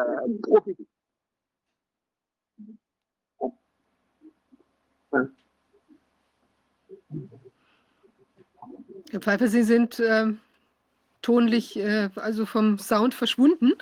Sind Sie noch bei uns? Ja. Ah. Hallo? Hallo, ja, jetzt haben wir Sie ganz für einen Moment nicht hören können. Ja, äh, ich, da hat sich irgendwie was da, äh, eine Sendung, da, hier glaube ich, eine französische Sendung da, dazwischen geschaltet.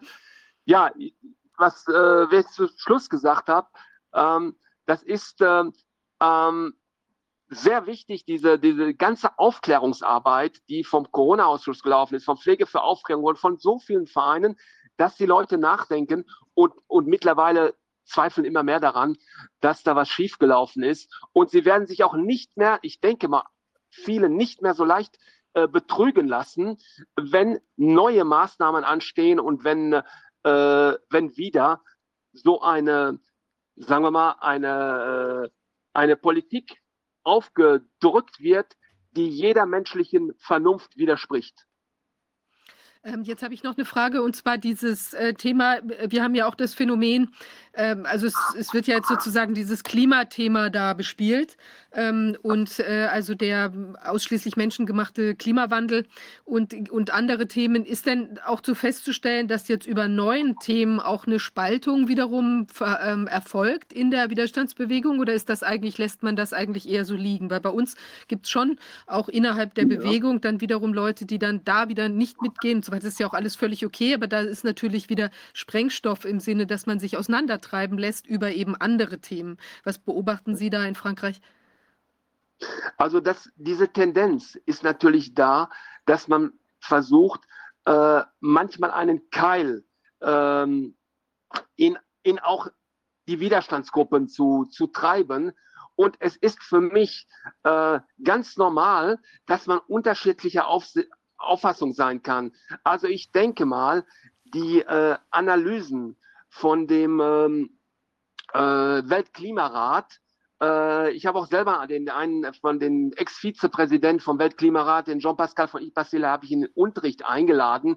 Der zeigt, äh, wie, das, wie das Klima sich durch die menschlichen Aktivitäten äh, verändert und dass, dass äh, der Klimawandel immer wieder gravierender wird. Aber was wichtig ist, ob das jetzt, wie weit jetzt äh, das von der oder der Seite bedingt ist, ist einerseits, andererseits ja auch nicht der springende Punkt für uns. Ist es wichtig, dass wir umdenken müssen. Und das versuchen wir auch durch unseren Verein und, und unsere Bewegung in Gang zu bringen. Wir müssen alternative Lebensformen suchen.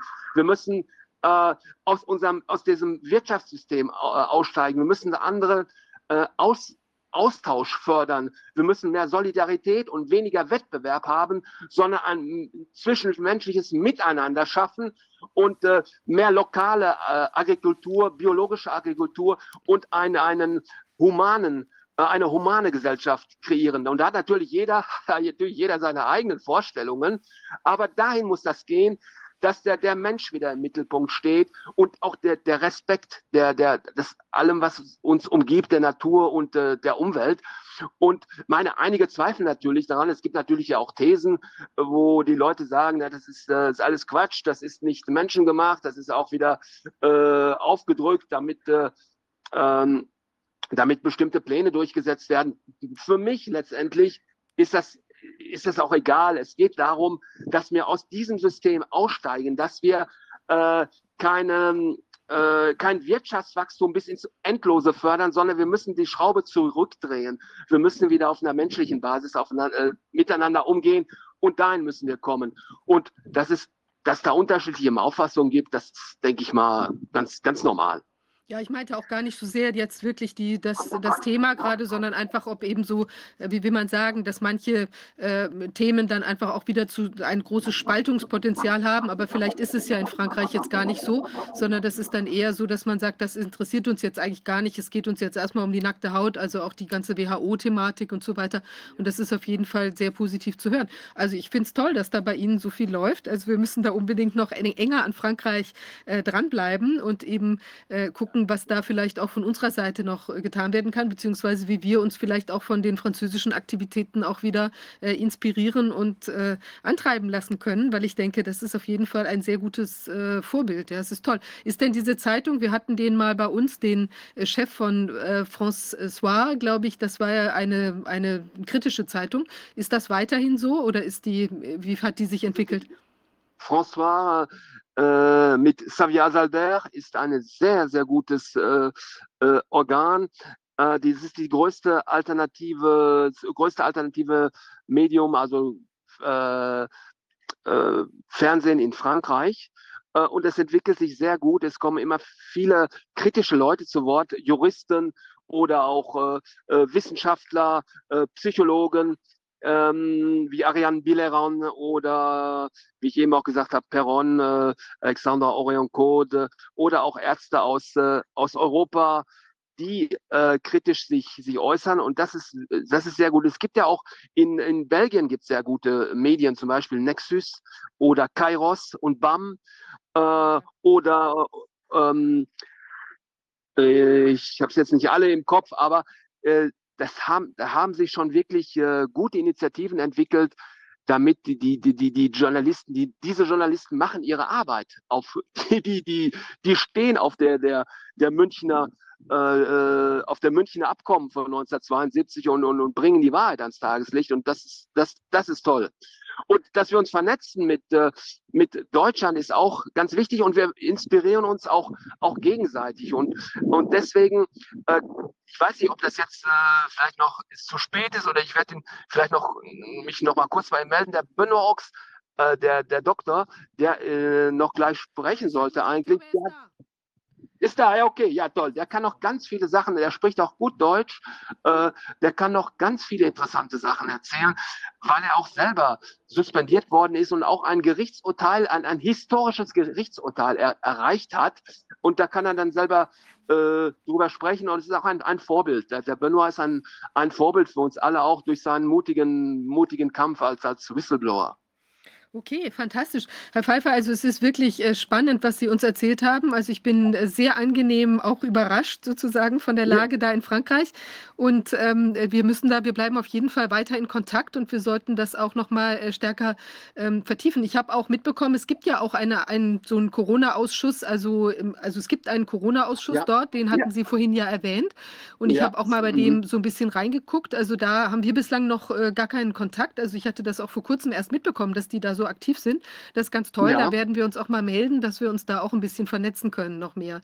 Ja, ja da würde ich gerne, vielen Dank, Viviane, dass, wir, äh, dass ich äh, bestimmte Dinge erläutern konnte. Das ist, das, das ist wirklich toll und es hat mir viel Spaß gemacht, auch mit euch in Kontakt zu treten. Und ich werde versuchen, die Kontakte herzustellen zum CSI, zum Conseil Scientifique äh, Indépendant.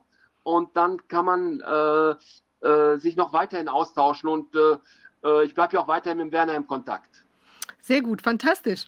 Ja, also ganz toll, dass das auch hier jetzt ja. ähm, sozusagen on the road äh, geklappt hat, das Gespräch, ja.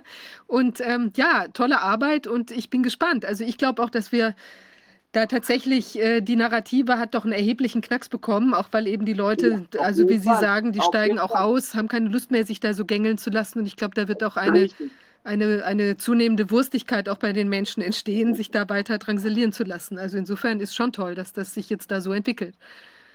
Ja, super. Und wenn wir, wenn wir entsprechende Aktionen machen, auch mit unserem Verein oder auch größere Aktionen in Frankreich, können wir euch auch dazu einladen. Und da kann man sehen, äh, wie kann man bestimmte Sachen koordinieren. Ich denke mal, was wichtig, wichtig, wichtig, wichtig ist in nächster Zeit, ist gegen den neuen Pandemievertrag gemeinsam vorzugehen, europaweit vorzugehen und uns auszutauschen, welche Aktionen laufen und äh, äh, dass halt viele dabei sind. Sehr gut. Ja, ganz, her ganz herzlichen Dank.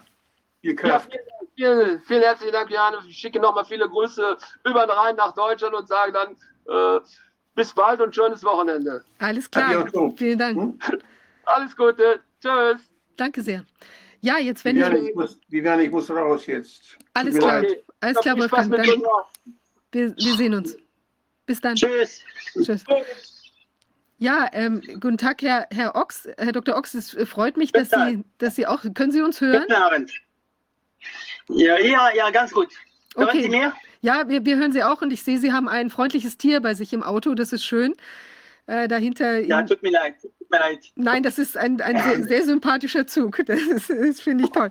Ja, ich, ähm, Sie, ähm, bitte erzählen Sie doch ein bisschen über Ihren Hintergrund und dann sind Sie ja auch ein, äh, wie ich gerade erfahren habe, eben auch ein, ähm, Sie haben selbst einen Vorgang, der auch bei Ihnen, äh, über den Sie auch berichten können. So, guten, guten Abend. Äh, meine Deutsch ist nicht so gut, mich probieren Deutsch zu sprechen. Entschuldigung. Und, äh, ich bin ganz zufrieden mit Sie zu sprechen und überall mit Wolfgang Bodak. Ich habe viel Respekt für ihn und ganz, ganz zufrieden mit ihm zu sprechen. Ähm, ja, ich bin allgemein Doktor in Luxemburg und ähm, ich, äh, ich war mit einer großen Praxis mit ungefähr 50 Leute pro Tag, 50 Patienten pro Tag.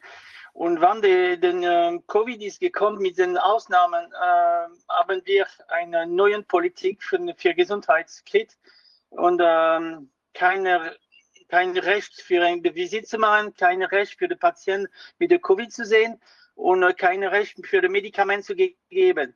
Ich hatte schon das Medikament gegeben vor äh, die, diese Ausnahmen und ich hatte gesehen, dass die Medikamente wirken. Und ähm, ich habe noch gemacht, ich habe nicht gefolgt die, äh, die Politik. Und äh, ich bin aufgepasst auf diese Politik. Und äh, ich habe das regelmäßig bis April äh, 21 ungefähr. Äh, ich hatte in dieser Zeit ungefähr schon bald 2000 Leute äh, die Therapie gegeben. Und äh, ich hatte keine, keine Patient gestorben gesehen. Und ähm, in April 21, nach ein Jahr schon, äh, habe ich, ich habe viel Dings gemacht am, am Nacht und äh, Wochenende und habe ich viel Patienten gesehen. Ich hatte kein Recht, die Patienten zu sehen. Sie waren mit der Covid, sie waren, sie waren ohne PCR, wir hatten kein Recht für den Patienten zu sehen. Und die, äh, die Protokoll hat gesagt, äh, wann sie sind mit der Covid, wir warten, dass sie können nicht mehr sprechen, für eine Ambulanz zu schicken, sonst für einen Doktor zu kriegen.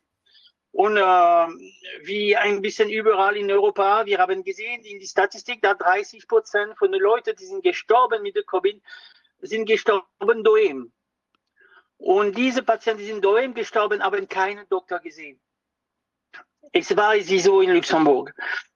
Und ich habe wirklich in dieser Zeit, ich könnte nicht mehr. Ich war wirklich im Kopf, ich war nicht, äh, ich war ein bisschen wie eine psychologische Situation, wo äh, ich muss meine Ethik, meine, meine, meine Moral sagt, dass ich muss jetzt das machen und äh, Politik sagt, ich muss eine andere Sache machen. Ich könnte nicht mehr und ich habe gesprochen. Ich war vor der Chambre des Députés in Luxemburg mit einer, mit einer, einer, einer Manifestation, einer Demonstration und ich habe gesprochen für zu sagen, diese Protokoll, die lassen die Patienten daheim, bis dass sie können nicht mehr sprechen. Und ich habe gesagt, es ist kriminal, das zu machen. So, ich war direkt in einer, äh, bei den Ordnung von der, äh, den auch äh, Komitee vom Doktor in, in Luxemburg, äh, Medizinordnung, Ordre des Médecins in Luxemburg. Und ich habe eine, ich war wie ein kleines Kind in einer Schule bei den Meister, die sagen mir, was ich muss machen und was ich muss nicht sagen. Ich war nur mit den, mit den äh, Wissenschaften-Dossier für zu antworten. Und ich habe gesagt, äh, wir machen diese Politik und wir sehen zum Beispiel, dass in, äh, in, äh, in Japan, äh, wir haben 20 Mal meine Leute gestorben mit Covid. Äh, wir machen diese Politik und äh, dem BMG, British Medical Journal, sagen, dass äh, die Impfung wird nicht in 95 Prozent. Äh, ich habe gesagt, äh, eine Impfung kann gut sein, es existiert andere Impfungen, die sind schlecht, wie die äh, Denkvaxia zum Beispiel in Philippinen, die war gestoppt. Äh, so, ich habe viel Antwort gemacht, ähnlich, sie haben in ihrem Tribunal gemacht, ein Gericht äh, dass ich habe nicht gefolgt. Ich habe noch ge ge gespr gesprochen. Ich habe viel Video gemacht, für zu sagen, dass wir dürfen nicht eine Impfung für Kinder machen, dass wir sind sicher, dass mit den Resultaten, die sind gekommen von Israel, wir sind bald sicher, dass die Impfung ist gefährlich, ist mehr gefährlich wie die, wie die, wie die Krankheit. Und ähm, ähnlich, ich war im Tribunal, an, zweimal im Tribunal im Berufsbericht und ich war suspendiert für ein Jahr. Äh, zwischen April 22 bis April 23. Mhm.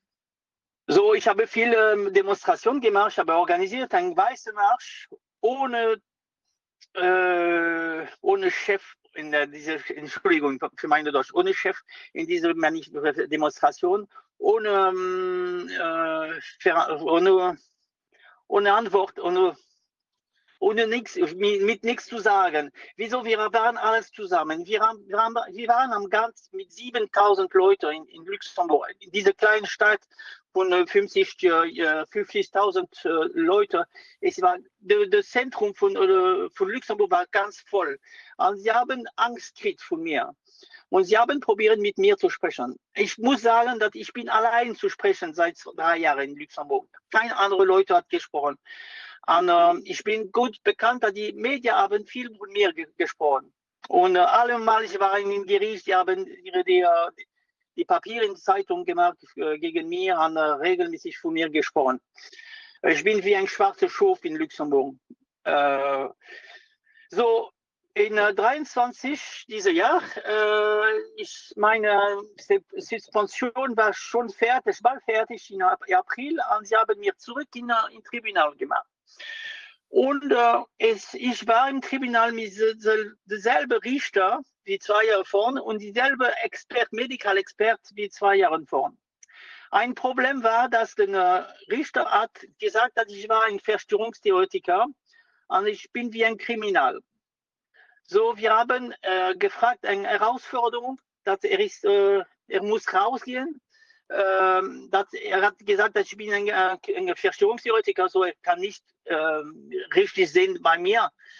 Äh, und äh, sie haben nicht akzeptiert. Das Tribunal hat nicht akzeptiert. Wir haben die, wir haben die Gerufsgericht gefragt und drei Richter von dem Gerufsgericht haben akzeptiert, das zu sehen und haben gesagt, ähnlich mit einer, mit einem anderen Doktor, mit einem anderen Richter äh, zu sagen, dass den, den Richter kann nicht für mich sein und äh, das Expertmedikal können nicht für mich sein.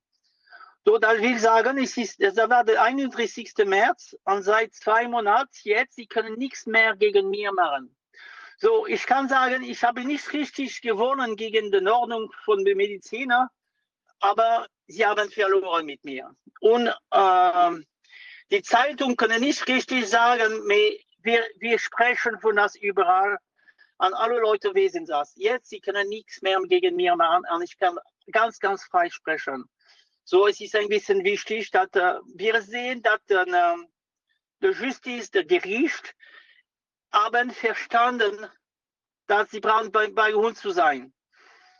Und es ist ein, äh, ich glaube, das ist relativ wichtig und wir, wir verstehen in Luxemburg, dass äh, sie sind nicht, äh, sie sind nicht tut alles zusammen. Quasi. Wir jetzt, die paar Leute, die sind an den Institutionen, die sind an der Politik, die sind an der Justiz, die sind bei den Doktor auch, die realisiert, dass wir, wir dürfen das wechseln. So, ich glaube, es ist ein Anfang, wir, wir können etwas kriegen, wieso? Ich glaube. Ich bin Optimist, ich bin positiv. Und sagen Sie, Herr Dr. Und äh, ja. Ich, ich habe eine... für meine Deutsch. Nein, nein, ich das ist alles, alles, alles sehr gut. Ich habe eine Frage. Wenn Sie sagen, Danke. das waren 7000 Menschen, die da demonstriert haben, jetzt bei 50.000 Leuten in Luxemburg, ist das denn so, dass das waren das Leute aus Luxemburg oder waren das auch solidarische Be Bekundungen von anderen? Weil das wäre ja eine unglaublich große Anzahl von Menschen. So. Ich bin mit einer Gruppe in Luxemburg mit 71 äh, professionell von Gesundheit, äh, von Pflege in, äh, und wir sind, sie sind verstopft. Sie sprechen nicht mehr, wir sind zusammen und wir sprechen, wir, sprechen regelmäßig zusammen, wir arbeiten zusammen. Ich bin auch in Kontakt mit alten Politik, die sind äh, in, in Luxemburg, mit äh, Richter, die sind in Luxemburg, mit Avocat, die sind in Luxemburg. Ähm, Jean Hus, die ist ein, die war an den Anfang von der, von der Grünen in Luxemburg. die kennen ganz gut Wolfgang, Wolfgang Kodak, auch ist bei uns. Äh, und äh, ich bin nicht allein, ich bin allein zu sprechen. Und äh, die, die, waren wir mal an 7000 Leute. Äh, es, ist, es war die größte äh, Demonstration in äh, Luxemburg von immer. Wir, sie haben nie, normalerweise Luxemburger folgen ganz, ganz gut. Und sie machen keine Demonstration in, in Luxemburg.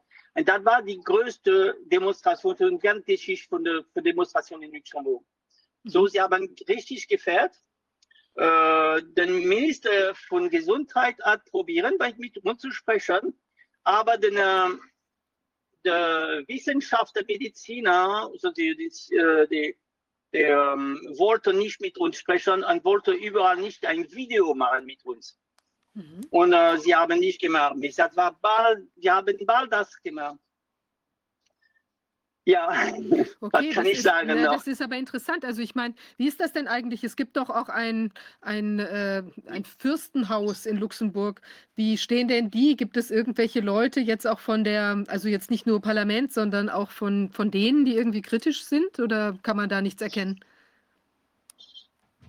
Beispiel, der Politik haben mir telefonieren, für bei mir zu sprechen. Sie sind verstoppt. Sie wollen nicht sagen, dass sie haben mit mir gesprochen. Wir haben eine andere Sache. Wir haben gefragt, wir haben gehört, dass die, die PCR, die waren positiv, waren geschickt an den Hub von äh, den WHO in Genf. Und uh, wir haben gefragt, wie sie können das machen. Das uh, es ist unser Test. Und uh, wir haben telefoniert an das Labor, die Bio, biologische Labor. Wir haben gefragt, wie sie können das checken in, in Genf. Und sie haben uns gesagt, dass es ist die, das nationale Laboratoire von Luxemburg, die hat das geschickt. Und ähm, äh, wir haben gehört, wir, wir haben telefoniert bei dem Laboratoire National in Luxemburg, viel zu fragen, aber, sie, aber sie, wie haben Sie die, dieses Resultat gekriegt? Und, ähm, sie Englisch, die Politik hatte gefragt, den Test, die waren positiv, die ganzen Tests, die waren positiv in Luxemburg, waren kontrolliert an dem Laboratoire National in Luxemburg. So, wir haben gefragt, die Resultate von diesem zweiten Test in, in Laboratoire National und ge, gefragt zu checken, die Resultate von dem Laboratoire National. Und gehört, dass ähm, 80 Prozent von den Resultaten von der, von der Labor waren negativ. So, ich expliziere noch einmal. Sie waren positiv in dem Privatlaboratoire und sie waren negativ, 80 Prozent waren negativ bei der Kontrolle an der Laboratoire National. Ich will sagen, sie haben ungefähr 30, 40 Stücke gemacht für den Test positiv zu machen an der Privatlabor. Und bei der Laboratoire National, sie haben nur 25 Stücke gemacht für den Virus zu suchen, nur für den Virus zu suchen, nicht für einen Test positiv zu kriegen. So, wir haben ein ganzes Dossier mit 80 Patienten und wir haben das geschickt an die ganze Gruppe, an die Politikergruppe, an den, an das Parlament in Luxemburg mhm. äh, und an die ganze Presse in Luxemburg. Und wir haben nur eine Antwort gekriegt. Und ähm, die, diese Gruppe von äh, Luxemburg, die ist mehr am rechten Seite, hat einen Brief, einen Brief geschickt bei dem Minister, Gesundminister, Frau Lennart. Und äh, die Antwort ist gekommen nur zwei Monate danach. Und sie hat gesagt, ja, wir, wir wollten nicht kontrollieren, dass es, war positiv. Wir wollten nur kontrollieren das Sequençage, das Sequençage von dem Virus. Und, ähm, und sie haben die, die Geschichte verstoppt, endlich. Aber wir sind noch mit dem Dossier von mit diesen 80 Leuten mit den, mit den Negativtests und äh, wir, wir, probieren das im Gericht zu machen. Wir, wir wollen das im Gericht machen. Mhm. Sagen Sie jetzt ganz das kurz noch sagen, von, äh, eine Begrifflichkeit. Sie sagten die Sequençage vom, vom äh, Test. Was bedeutet das? Wenn die suchen, wenn, wenn die suchen, die Gen von, dem Virus, zu gucken, ein, ein anderen äh, ähm, äh, ein anderes Wort vom Virus. Wir sind gekommen von den Alpha bei den Delta an den äh, Omikron dann. Ach so, sie wollte okay. kontrolliert, wie die hintereinander folgen, die Abfolge der Virus. Ja, Entschuldigung. Okay. Ich ja, weiß nicht die Name. Die okay. Ja, ja, hm. verstehe. Okay. So, diese Geschichte ist auch wichtig. So, wir bewegen, wir sind aktiv, wir probieren etwas viel zu machen. Ich will gerne eine Konferenz machen mit, den, äh, mit, zwei, mit dem Prokureur von Gericht und mit einem, einem Professor von Leuk in, der, in Belgien, äh, das irgendwie invitiert in, in Luxemburg, an der probieren zu äh, einem Besuch, mit, Besuch mit dem ganzen Doktor in Luxemburg zu schicken, für, für eine ganze Versammlung zu machen, für mit, mit, allen, mit allen Doktor. Mhm. Äh, für zu sprechen, Demokra ich will Demokratie sprechen, wie mit die, die andere Seite. Mhm. Und ich glaube, dass ganz, ganz viele Doktor können nicht sprechen, haben Angst zu sprechen, aber endlich, wenn wir sind alles zusammen, wir können frei sprechen. Und es ist vielleicht gut für die Zukunft. Ich hoffe, dass wir können das machen. Und einmal, ich will gerne auch eine Konferenz machen mit den äh, mit den Franzosen, mit den Belgen, mit den Deutschen auch in Luxemburg. Das in, Deutsch, in Luxemburg, ich bin Französisch, ich spreche nicht so gut Deutsch, aber die Luxemburger sprechen ganz, ganz gut Deutsch, Französisch. Und äh, es, ist, es wäre die, die, die beste Platz für die, alles zusammen zu sein in Europa. Mhm. Und ähm, sa sagen Sie jetzt nochmal, also 50.000 Leute in Luxemburg. Ich denke mal, das ist doch eine Struktur, wo man sich. Nein, nein, in der, an der Stadt, an der Stadt ja, Luxemburg, ja. an der Stadt Luxemburg. Okay, aber das ist ja, ja trotzdem also ist ja sehr klein. Äh, das, äh, also Luxemburg ist ja insgesamt relativ klein. Das heißt, man wird. Wir sind, wir sind 600.000 600, äh, Leute in Luxemburg. Okay, aber es ist ja trotzdem so, dass man sich wahrscheinlich, also viele kennen einander. Man weiß, wer wer ist. Es ist nicht so anonym wie jetzt bei uns 80 Millionen oder so. Ja. Das heißt, ähm, wenn man jetzt mitkriegt bei Ihnen, dass da aus verschiedenen Ecken, also Gerichte, Politiker, Ärzte, was Sie sagen, vielleicht auch hinter, hinter vorgehaltener Hand eben reden und wissen, was Sache ist oder eben auch große Zweifel haben und so weiter. Eigentlich ist es dann ja eher so, dass man eben einen, einen Kippmoment irgendwie, dass da durchaus ein Kippmoment entstehen kann, wo man dann plötzlich, wo dann, sagen wir mal, wenn jetzt geschlossen äh, 20 Prozent der Bevölkerung herauskämen und sagen, wir haben, oder 10 Prozent selbst nur und sagen, hallo, wir haben irgendwie ja, ja. keine Lust mehr auf die ganze Geschichte, dann kann sowas auch sehr schnell sich verwandeln in einen, mhm. also in, also wie sehen Sie das? Marche Blanche, es war. Weiße Marche war das. Mhm. Entschuldigung. Nein, aber wie könnten wir.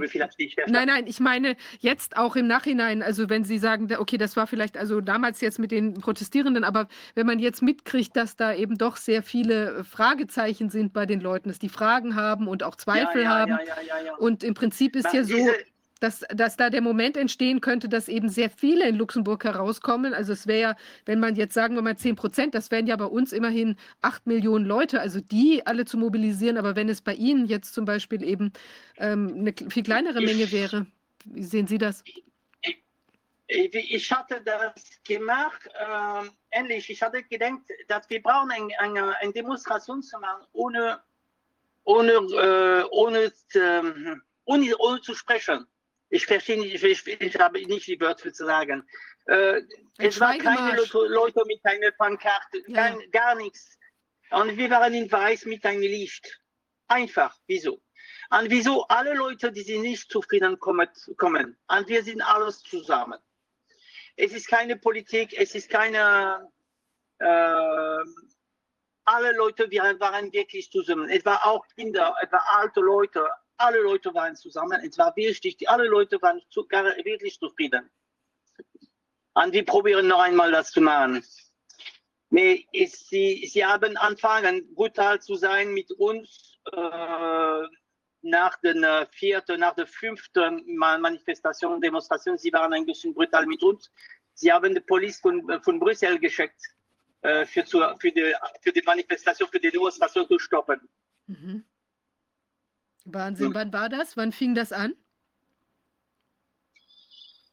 Ähm, sie, eine Manifestation. Wir haben einen weißen Marsch gemacht. An einem Tag danach eine andere Demonstration war gemacht in Luxemburg und die, die Black Block waren hier und haben ein kleines Sache gebrochen und waren bei den Premierminister, Erbsminister Bettel, Bettel und haben äh, Eier, Eier in, in seine Fassade geschickt. Und ähm, die Polizisten waren beschädigt, dass äh, diese Leute wollten bei den Premier gehen und haben gar nichts gemacht, für, die, für die, diese Demonstration zu stoppen. Und sie haben das gelost, gelassen. Und wann Also dann die Presse hat, hat das Foto gemacht, ein Video gemacht über diese Naja, die waren an der Fassade von der, von der Premier. Und äh, die Tage danach waren direkte Polizisten von Brüssel mit der Kast, mit den, äh, äh, ich weiß nicht mehr, mit dem Matrake und, äh, und die, die, die Camion mit den äh, mit Wasser spritzt, wie sagen Sie, die, die Ja, ja, große, Wasser, die riesige. Tröpfe, ja. Die, die, die, die ganze Equipe von Brüssel, die sind die stärksten in, der, in Europa, sind bei, bei uns gekommen. Es war nie ein Problem in Luxemburg. Nie. Aber wie kommt es Ehrlich. denn, dass belgische Polizei plötzlich in Luxemburg sein Belgische kann? Polizei sind gekommen, ja. Aber ist das normal? was ist normal? Jetzt, was ist normal mit unserer von der Leyen? Was können Sie sagen? Aber das ist Ja, ja, es sehr. ist nicht normal, aber wir Ja. haben gehört, ein, es ist eine Spezialgruppe von Polizisten, die können ein bisschen überall in Europa gehen. In Frankreich, sie können das ganz gut auch. Mhm. Wahnsinn. Mhm. Und ähm, sagen Sie, was sehen Sie denn? Sind Sie denn jetzt noch äh, medizinisch tätig, wieder tätig? Und haben Sie, haben Sie jetzt auch, kriegen Sie Impfschäden mit oder was, was zeigt sich Ihnen da so? So, jetzt, jetzt, ich arbeite wieder seit dem 15. April und ich habe ganz, ich bin gut bekannt in Luxemburg. Ganz, ganz viele Leute kommen bei mir mit den Nebelwirkungen von der Impfung.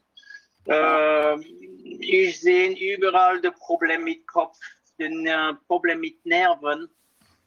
Äh, ich hatte nicht gesagt, auch äh, in 21, ich habe ganz, ganz viele Blutanalysen gemacht. Ich hatte ge- gehört, dass die AstraZeneca hatte die Thrombose gemacht und sie hatte den äh, AstraZeneca gestoppt. So, ja, alle Leute, die sind bei mir gekommen mit den, äh, mit den äh, Impfungen, äh, habe ich gefragt, eine Blutanalyse zu machen und regelmäßig den D-Dimer gefragt, das CRP, das CRP ist das Reaktivprotein für die Entzündung zu suchen und äh, der D-Dimer ist für die Thrombose und äh, das CPK an Troponin für den Herz, den, äh, für den äh, Herz, für den Myokardit am Herz, Myokarditis. Und habe ich, äh, die, die, Labora, der Laborator hat mir regelmäßig gerufen, zu sagen, es ist katastrophal, die Resultate sind katastrophal. Die D-Dimer waren ganz hoch, das CRP waren ganz hoch. Und wenn die D-Dimer sind ganz hoch, die CRP sind ganz hoch, es ist wie eine Lungenentzündung, sonst eine Lungenembolie. Aber allemal, ich habe die Patienten in die Klinik geschickt, für einen Scanner zu machen, für zu kontrollieren, habe ich gar nichts gefunden. So, es war total unnormal. Und äh, ich war mit ungefähr 500 äh, Blutanalysen wie das und 30 Prozent waren unnormal. Und ungefähr 10 Prozent waren wirklich unnormal, mit mehr wie 3000 Dimer und mehr wie 100 CRP. Das CRP ist noch mehr wichtig. Das CRP ist eine Entzündung. Und normalerweise eine Entzündung ist, ist bald immer eine Infektion mit einen Bakterien. Und ihr hatte, hatte uns ganz gar nichts. Es war total unnormal. Ich hatte nie das gesehen. Die, die, die, den Doktor von der Labo hatte auch gesagt, wir verstehen gar nichts. Aber sie wollte gar nichts sprechen. Ein Virolog ist gepasst bei RTL Luxemburg in Luxemburg und hat gesagt, der Doktor, der Doktor auch sagte, Gag, äh, es ist total normal, dass die Dimer sind auch, dass ein CRP ist auch, es ist total normal, wir können das sehen bei, bei den Frauen, die sind schwanger, und es ist gar nichts. Und sie brauchen nicht zu fährten, der Doktor auch sagt, sagte, Gag. Ich hatte keine Antwort zu gegeben, es war total unnormal. Äh, in selber Zeit, äh, ich war ganz, ganz zufrieden mit dem Resultat von, äh, von Arno Burkhardt in Reutlingen, wann er hat seine Autopsie gemacht. Das, äh, mit der Autopsie und die, äh, die Thrombose, die Mikrothrombose, er hat überall gefunden, in alle Organen. Und die, äh, die Lymphozyten, die waren ein bisschen überall. Sie wissen da vielleicht, ne? Die Lymphozyten, die waren überall, überall in Milz, an äh, Pankreas, über Bauchspeicheldrüsen, in äh, Leber und überall in die kleine Oder, überall. Und äh, alles war expliziert. Die Lymphozyten, die waren überall. Es war, es war eine Entzündung im Körper wie ein Rheuma. Und das CRP, ich habe gefunden, war total realistisch mit, den, mit, den, mit der Autopsie mit Arno Burkhardt. Und die kleinen Thrombose, die waren überall im Körper expliziert, auch die D-Dimer, die waren ganz hoch. So, ich war ganz zufrieden. Ich habe das expliziert. Ich habe viel Video gemacht. Und diese Video waren ganz, ganz viel, eine Million äh, gesehen in Frankreich. Ich war bekannt ein bisschen überall für das. Und äh, Bagdi hat direkt auch von das gesprochen äh, in, in, in, in Deutschland. Aber ich, ich habe diese Analyse. Ich habe faktuell, fakt, faktuell diese Analyse. Ich habe 500 Analysen von Leuten, die waren geimpft und die waren normal. Sie waren vielleicht ein bisschen müde, sie waren vielleicht ein bisschen schlecht, aber sie waren kein, kein Problem. Mit dieser Analyse waren total anormal. Ich sage, dass es ist eine Biologie, eine Paradoxalbiologie. Gut, das kann ja sein, dass das dann auch spät oder weitere Folgen hat, also dass die Leute noch normal sind sozusagen in der scheinbar oder was Sie sagen, ein bisschen müde oder so, aber dass es dann im weiteren Verlauf zu Problemen kommt. Wenn Sie sind mit einer Zuckerkrankheit, die können vielleicht zwei, drei Monate leben mit einer Zuckerkrankheit. Mit Zucker, die ist ganz hoch, die gehen viel pissen zum Beispiel, aber die können leben normalerweise. Sie können normal leben wenn Sie sind mit einer, einer Impfung und Sie machen die Mikrothrombose, die Kleinoder, äh, Sie können normal leben. Sie sind vielleicht ein bisschen müde, aber Sie können normal leben. Mit die Resultate von dem Labor, von der, von der, der Biologie ist total anormal. Wir haben nie das gesehen. Es ist pathognomonisch, es ist spezifisch von der Impfung. Mhm. Und ist es Wir denn dann verschwunden? Haben Sie dann nochmal Wiederholungstests gemacht und dann ist es wieder verschwunden nach einiger Zeit oder ist es ich geblieben? Hatte, ich hatte wieder den, so regelmäßig, ich hatte diese, diese Patient mit einem Medikament gegen die Thrombose gemacht. Äh, die Pradaxa und den Eliquis, es ist zwei Medikamente, neue Medikamente gegen die Thrombose, die sind ganz effizient.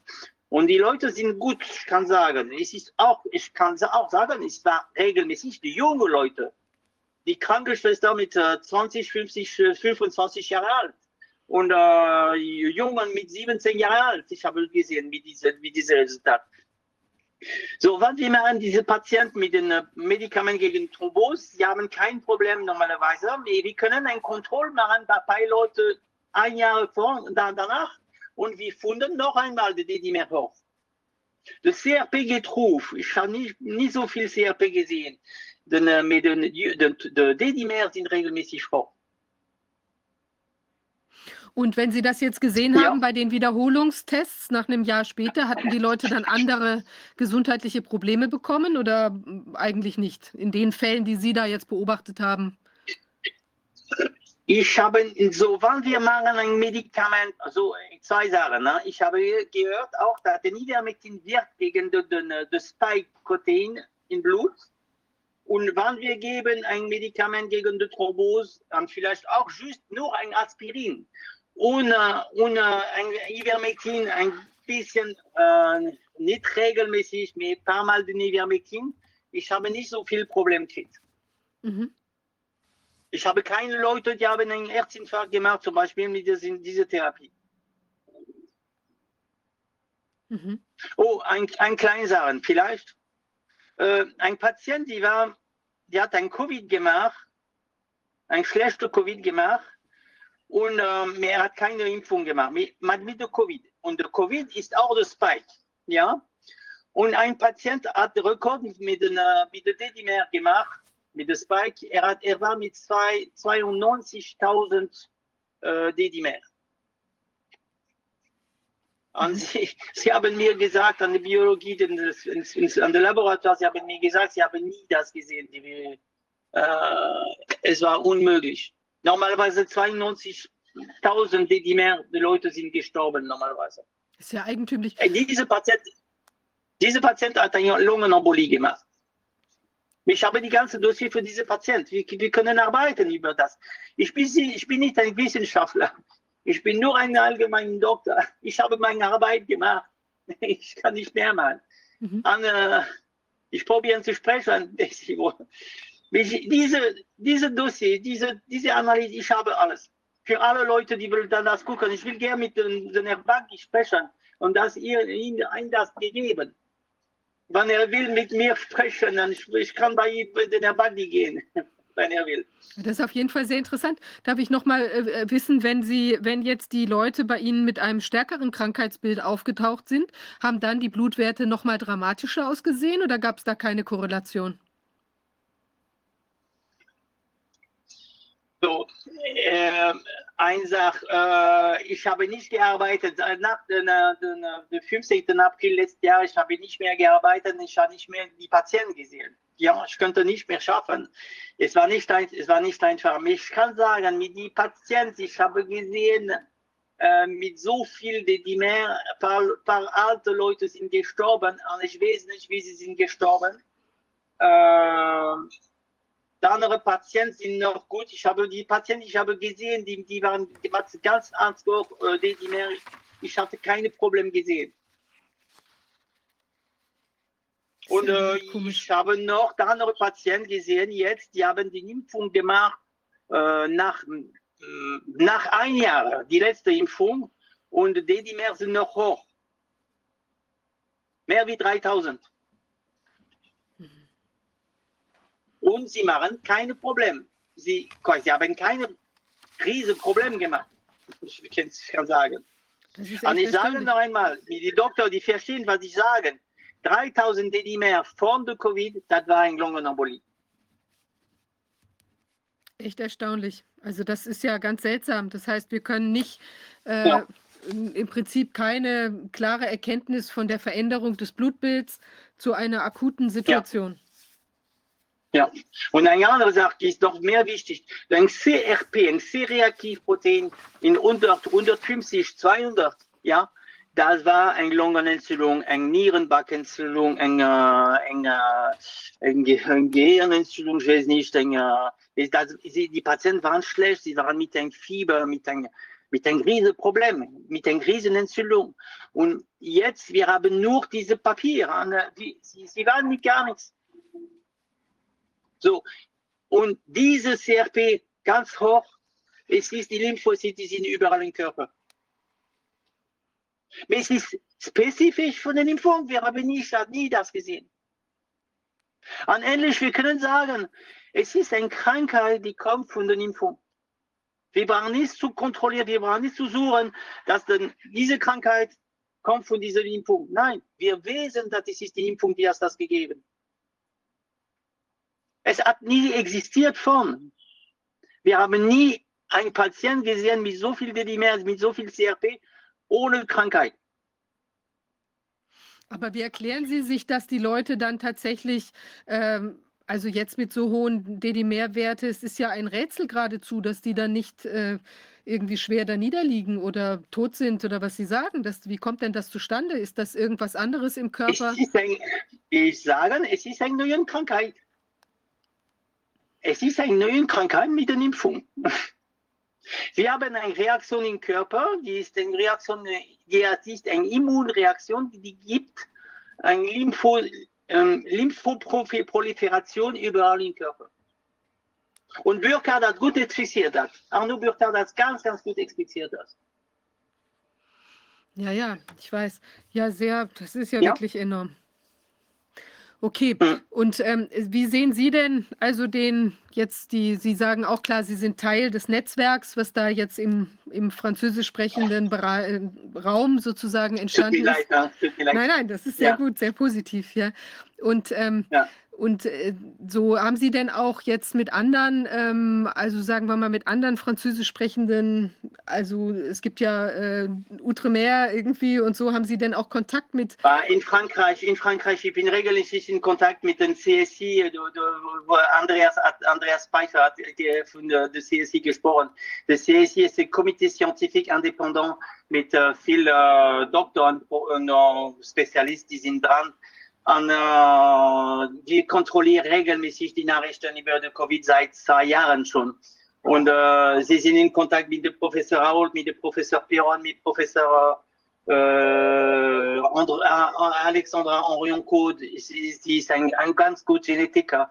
Äh, und ja, ja, wir, wir sprechen regelmäßig zusammen, wir kontrollieren regelmäßig alle Leute sind beschäftigt jetzt mit den Dimer und dieses CRP. Aber relativ viele Leute haben nicht verstanden, dass es ist eine paradoxale Biologie. Paradoxalvirologie will sagen, denn, die Impfung gibt näher ein Thrombose. Denn die Impfung gibt ein kleine Thrombose und keine riesige Problem direkt. Sie machen eine kleine Thrombose, die klein oder von ein Problem zu machen mit dem Herz, mit der Myokarditis, mit der, mit der Herzinsuffizienz, mit der, mit den Lungenembolie. So. Sie machen vorn, sie machen das. Vorn, wir sehen das in der, in der Blutanalyse. Hm. Ja? Ja. Ich, ich, ich, Entschuldigung, meine, meine Deutsch ist nicht so gut, ich probiere das. Nein, nein, es ist alles gut. Ja, also das ist ja wirklich ja. interessant. Der Sache müssen wir noch weiter nachgehen. Ähm, ja. Einmal, einmal, wir können mit, äh, mit, mit Andreas sprechen. Es ist vielleicht besser, mit, dass ich expliziert, was ich sage. Und äh, mit Wodak, und ich, ich bin eher für die, meine Dossier zu geben, meine, meine Analyse zu geben. Ja, wir stellen auf jeden Fall den Kontakt her oder gucken, dass wir das da. Ich glaube, ich war die Einzige. Ich glaube, ich wäre die einzige Doktor, die das Thema. Eine, ich, war, ich bin allgemeiner Doktor und ich habe diese Blutanalyse gemacht bei Patienten, die waren mit nichts. Ich habe nur ein Kontroll gefragt, ein Kontroll einfach. Sie, sie hatten mir nichts gefragt. Sie waren normal und ich habe diese Analyse gemacht, nur für ein Kontroll zu machen. Und diese Kontrolle war total unnormal. Ja, sehr spannend. Und ich glaube, dass kein, ich habe nicht gehört, ein anderer Doktor, der hat das gemacht. Ja, wir Okay. müssen es auf jeden Fall da zusammenbringen, diese Informationen. Also das ist auf jeden Fall Ja. sehr, sehr relevant. Ja, fantastisch. Herr Dr. Äh, Ochs, toll. es, tut mir leid, ich kann nicht zu viel bleiben. Ich muss gehen. Nein, nein, ich wollte Ja. auch gerade, wenn Sie, ich haben ganz Sie noch, zufrieden mit sich zu sprechen. ja, sehr schön. Ganz herzlichen Dank für diese, äh, diesen Blick, diesen Blick nach, äh, nach Luxemburg und was Sie Ja. da alles gemacht haben. Das ist wirklich sehr interessant. Wir werden uns da stärker vernetzen und ich stelle auf jeden Fall Kontakte gerne her für Sie, wenn Sie da noch, äh, also dass man das nochmal gemeinsam mehr untersucht oder zusammenbringt, führt die Informationen. Ja, tausend Danke. Dank, dass Sie bei uns sein konnten. Fantastisch. Vielen Dank. Ja. Einen guten Abend. Tschüss. Ja. Vielen Dank für Ihr Vortrag auch. Tschüss. Danke sehr. Tschüss. Ja, also, das ist ja faszinierend. Man, äh, wo immer man hinguckt, es entstehen immer neue Informationen und auch Vernetzungen. Ich denke, dass das sehr, sehr wichtig ist, dass wir all das auch weltweit eben zusammentragen, weil es doch immer wieder noch einen ganz anderen äh, Blick gibt auf die Dinge und vieles. Wir hatten ja, ich sehe was, was du nicht siehst. Also die sehen dort eben in Frankreich, in, in, ähm, in Luxemburg und sonst wo, sehen die nochmal andere Sachen, als wir sie hier sehen. Und wir haben das ja auch insgesamt äh, erlebt, als wir plötzlich mal die Frage gestellt haben, was ist da eigentlich los gewesen in Bergamo, war ja eine unserer ersten Sitzungen, ich glaube, es war sogar Sitzung zwei oder drei, ähm, wo wir äh, plötzlich gesehen haben, das ist die ganze Geschichte ist anders als das, was wir hier in den Mainstream-Medien sozusagen ähm, mitgeteilt bekommen haben. Und ich glaube, da ist es ganz wichtig, dass wir unseren Blick immer wieder überall hinrichten, um die ähm, ganzen Puzzleste Puzzlesteine, äh, Puzzlestückchen zusammenzutragen. Ja, wir hätten eigentlich noch einen weiteren Gast gehabt, aber der ist äh, leider heute ähm, verhindert, ganz äh, überraschend plötzlich. Und ähm, vor dem Hintergrund sind wir jetzt am Ende unserer Sitzung äh, angelangt. Wir haben noch einen Einspieler, den wir gleich noch zeigen werden. Der ist auch schon ein bisschen rumgegangen, aber wir werden ihn hier dranhängen, eben auch, ähm, weil wir heute auch natürlich auch übersetzen können. Da kann das die Welt da draußen, die anderen, die eben Englisch sprechen und nicht Deutsch, können sich ähm, das dann eben auch nochmal anschauen. Und ähm, ja, wieder viel gelernt und man, äh, also wir werden all diesen Hinweisen nachgehen und dann eben äh, uns wieder näher damit beschäftigen, das nochmal beleuchten und die Informationen zusammentragen. Ja, an dieser Stelle auch ähm, wie immer die Bitte, uns weiter zu unterstützen, weil wir ohne Ihre ähm, finanzielle Unterstützung auch eben diesen ganzen Fragen nicht nachgehen können. Und ich glaube, es bleibt sehr wichtig, dass wir da weiter am Ball bleiben und eben auch die Sachen zusammentragen, weil wir wollen natürlich auch gerne dabei sein, wenn in Luxemburg und Frankreich vielleicht, äh, wer weiß, der Impuls ausgeht, die entscheidende Entscheidung getroffen wird, äh, die das fast zum Überlaufen bringen wird, weil ich denke, wir nähern uns auch diesen Dingen. Ja, ähm, auch wenn es teilweise natürlich anders wirkt und die WHO da irgendwie Gas gibt und so, ich glaube, dass viele Menschen das doch einfach verstanden haben, was hier tatsächlich Sache ist. Also in diesem Sinne vielen Dank für Ihre Unterstützung bis jetzt und ich hoffe, dass Sie uns weiter gewogen bleiben und dann sehen wir uns in der nächsten Woche wieder. Ich wünsche einen schönen, diesmal tatsächlich Freitagabend und ein ersprießliches Wochenende und dann bis nächste Woche. Tschüss. Meine letzten Besuche in der Schweiz waren äh, aufgabenbedingt äh, in Genf, vor allem äh, bei der Weltgesundheitsorganisation. Umso mehr freue ich mich einmal mehr in Zürich sein äh, zu dürfen. Freue mich auch vor allem, ich meine, Sie hatten mich eingeladen, als ich noch Minister war, dass ich trotzdem noch kommen darf. freue ich mich natürlich auch, äh, um mit Ihnen zu diskutieren. Und es ist ja tatsächlich seitdem äh, weiterhin viel und mehr passiert.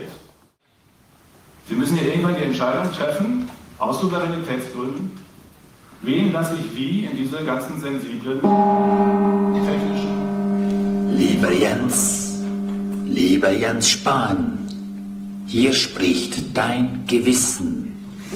Du redest wie ein Sprechblasenautomat von der Wefschen Jugendterrororganisation. Warum hast du dich von Schwab für die Umsetzung von Event 201 und Great Reset kaufen lassen? Dein Verzeihen, das reicht mir, deinem Gewissen nicht. Vielen Dank für diesen spannenden Diskussionsbeitrag. Wir fahren fort mit dem etwas. Also ich bin zum Beispiel, Sie können ja gleich eine Frage einfach stellen. Ich freue mich auf die Diskussion gleich und wer immer das gemacht hat, kann ja gleich etwas fragen, dann können wir darauf eingehen. Ich bin auch gleich fertig, keine Sorge. Ich will nur, ich will nur den Gedanken noch da lassen, dass wir uns werden entscheiden müssen, auch bei der Technologie. Weil, weil in jedes Auto, wenn jedes Auto am Ende vor allem Technologie ist und nicht Motor und Karosserie, jedes Gerät, jedes Küchengerät, alles, die Energienetze, dann stellt sich irgendwann die Frage, und die wird sich bei vielen Ländern stellen, nur amerikanisch, europäische Technologie oder nur chinesisch. Das ist halt noch anders als die Frage, vielleicht mal kaufen wir. Lieber Jens, lieber Jens Spahn, hier spricht dein Gewissen. Resultat nach deinen mörderischen C-Maßnahmen. Milliardäre wurden exponentiell mächtiger. Die Armut verdoppelte sich und die explodierten Schulden sollen Kindeskinder schultern. Dein nächster Auftrag heißt Klimakrieg. Christliche Nächstenliebe heißt dein Propaganda. Dein Verzeihen, das reicht mir, deinem Gewissen nicht. Weil sie sich ja verbergen. Jetzt haben wir alle was zum Erzählen. Ja, natürlich. Und die haben ja offenbar auch Energie, um diese Stimme zu betreiben. Ich frage mich, woher die Batterien stammen. So, jedenfalls werden wir diese Entscheidung miteinander treffen müssen, in einer Zeit, wo eben Souveränität vor allem Handlungsfähigkeit, Sicherheit, Eigenständigkeit braucht. Das ist für uns, das ist ja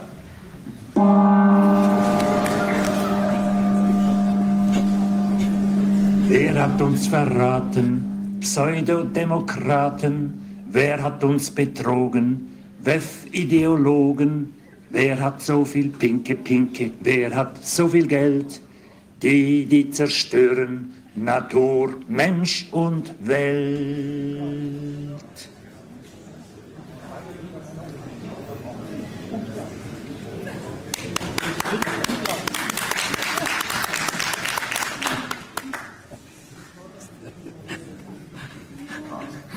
Sonst noch was? Also wir haben es noch nicht gefunden. Soll ich jetzt einmal weitermachen und sagen, Ja, ja. Wir ignorieren das. ich bin flexibel. Ja. Gut, also wir werden uns entscheiden müssen und ich glaube, und damit bin ich beim letzten, allerletzten Gedanken, den ich mir einfach nicht vergreifen kann, ich weiß, vom Deutschen wollen Sie den Zweifel nicht hören, auch die Schweiz wird sich, glaube ich, entscheiden müssen. An dieser Stelle. Weil wenn alles sich ändert, neue Zeiten, dann ist eben auch die Frage, ob alles, so wie es war, in der Schweiz so bleiben kann. Und dieses Bild ist ja nicht von mir, vom Donut, das kennen Sie schon, der NATO-Donut. Lieber Jens, lieber Jens Spahn, hier spricht dein christliches Gewissen. Hast du's vergessen? Du kannst nicht zwei Herren dienen, Gott und Mammon. Leider hast du dich für den Mammon entschieden. Das passt zur heutigen CDU, zur Capitalistic Dictatorship Union. Dein Verzeihen, das reicht mir, deinem Gewissen nicht. Bei der Frage, wie bringen wir uns in einer Welt ein, die sich verändert hat, wo so ein paar Dinge man vielleicht nochmal miteinander besprechen muss. Und das EU-Abkommen habe ich gerade schon angesprochen. Danke für Ihre Ausführungen. Sie haben äh, Diktatoren wie zum Beispiel Putin oder China erwähnt. Meine Frage, nachdem Sie ja Gesundheitsminister, äh, als Gesundheitsminister ausgetreten sind, hat sich die Übersterblichkeit massiv erhöht, die Armut hat sich verdoppelt und die extrem Reichen waren noch nie so reich wie heute.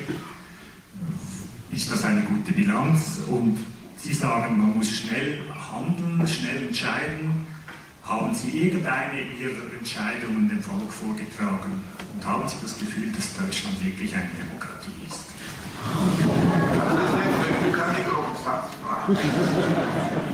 Dafür diskutieren wir ja. Sie haben jetzt Ihre Eingangsaussagen bezogen auf Deutschland getroffen, habe ich das richtig verstanden? Also, zuerst einmal zu der Frage der demokratischen Verfasstheit Deutschlands kann ich Ihnen versichern, ja.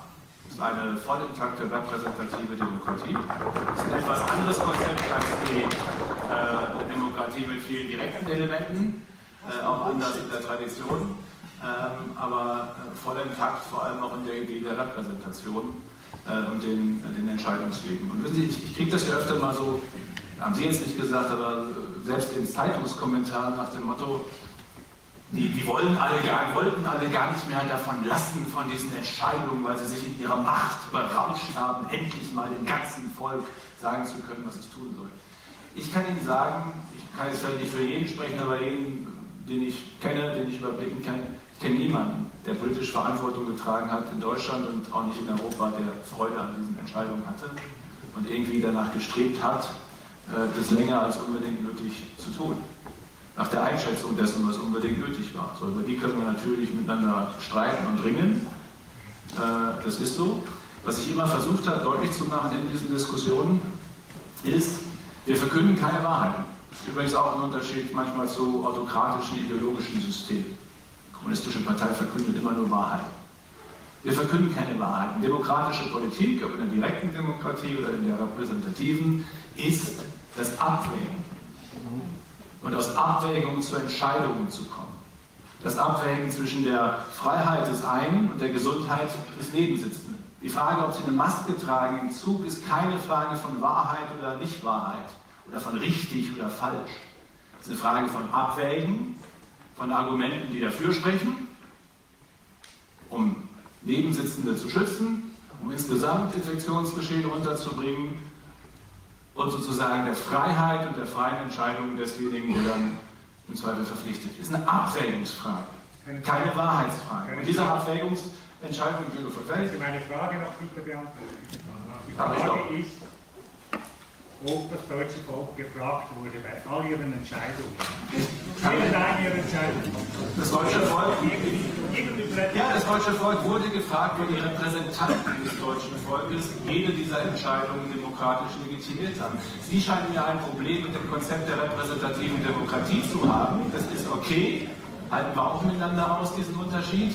Aber die repräsentative Demokratie lebt von der Idee, und zwar nicht nur in der Theorie, sondern auch in der Praxis, dass der Volkswille, wenn Sie so wollen, dem deutschen Volke steht nicht ohne Grund am Reichstagsgebäude, sich ausdrückt in dem, was der gewählte Souverän, der gewählte Souverän ist der Deutsche Bundestag entscheidet. Und jede einzelne Entscheidung, jede, die die deutsche Bundesregierung getroffen hat, hat ihre Legitimation im gewählten Souverän im Deutschen Bundestag. Und insofern kurz und prägnant auf Ihre Frage, ja, intakte Demokratie. Warum braucht es dann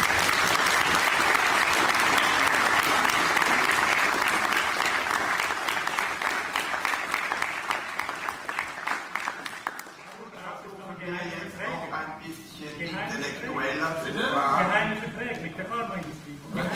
ist doch, das ist doch wieder, das ist doch, das ist doch schon wieder, ich will jetzt nicht, lassen Sie, ich, ich finde nichts schlimmer als Dinge, die nicht eben diskutiert. Vielleicht sehen Sie mit nach, Herr Meier, ich bin danach vielleicht nicht da. Aber, aber sonst geht er raus und sagt, ich durfte nichts sagen, postet das bei WhatsApp und sonst was und dann heißt es. Also posten Sie gleich, ich durfte was sagen, bitte.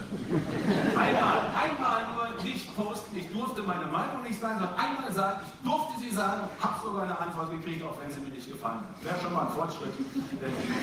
So, jetzt gehe ich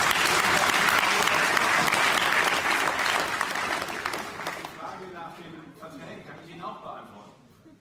Die Europäische Union hat äh, Verträge geschlossen, von denen Sie übrigens hier in der Schweiz gar nicht äh, betroffen gewesen sind, aber die Europäische Union hat Verträge geschlossen, ja, mit pharmazeutischen Herstellern, da wir die Präsidentschaft der Europäischen Union zu der Zeit inne hatten, äh, war ich äh, aktiv an vielen davon, äh, nicht in den Einzelverhandlungen, aber in politischer Begleitung beteiligt. Und ja, das ist übrigens aber ganz normaler Usus bei Verträgen, gibt es Teile von Verträgen, die gibt es übrigens äh, an ganz vielen Stellen, selbst noch, ich weiß nicht, ein Wartungsvertrag der Universität Zürich, äh, der wird im Zweifel nach einer Ausschreibung nicht alles veröffentlicht, weil es eben Geschäftsgeheimnisse gibt, die zu wahren sind. Auch das hat was zu tun mit Freiheit und Freiheitsrechten der anderen Beteiligten in der Abwägung, nämlich der Unternehmen an der Stelle. Es ist nicht nur was, was bei Pandemie, äh, Impfstoffverträgen stattfindet, sondern was regelmäßig stattfindet bei Verträgen, die geschlossen werden, dass es neben der Vertragsfreiheit eben auch äh, Vertragsbestandteile gibt,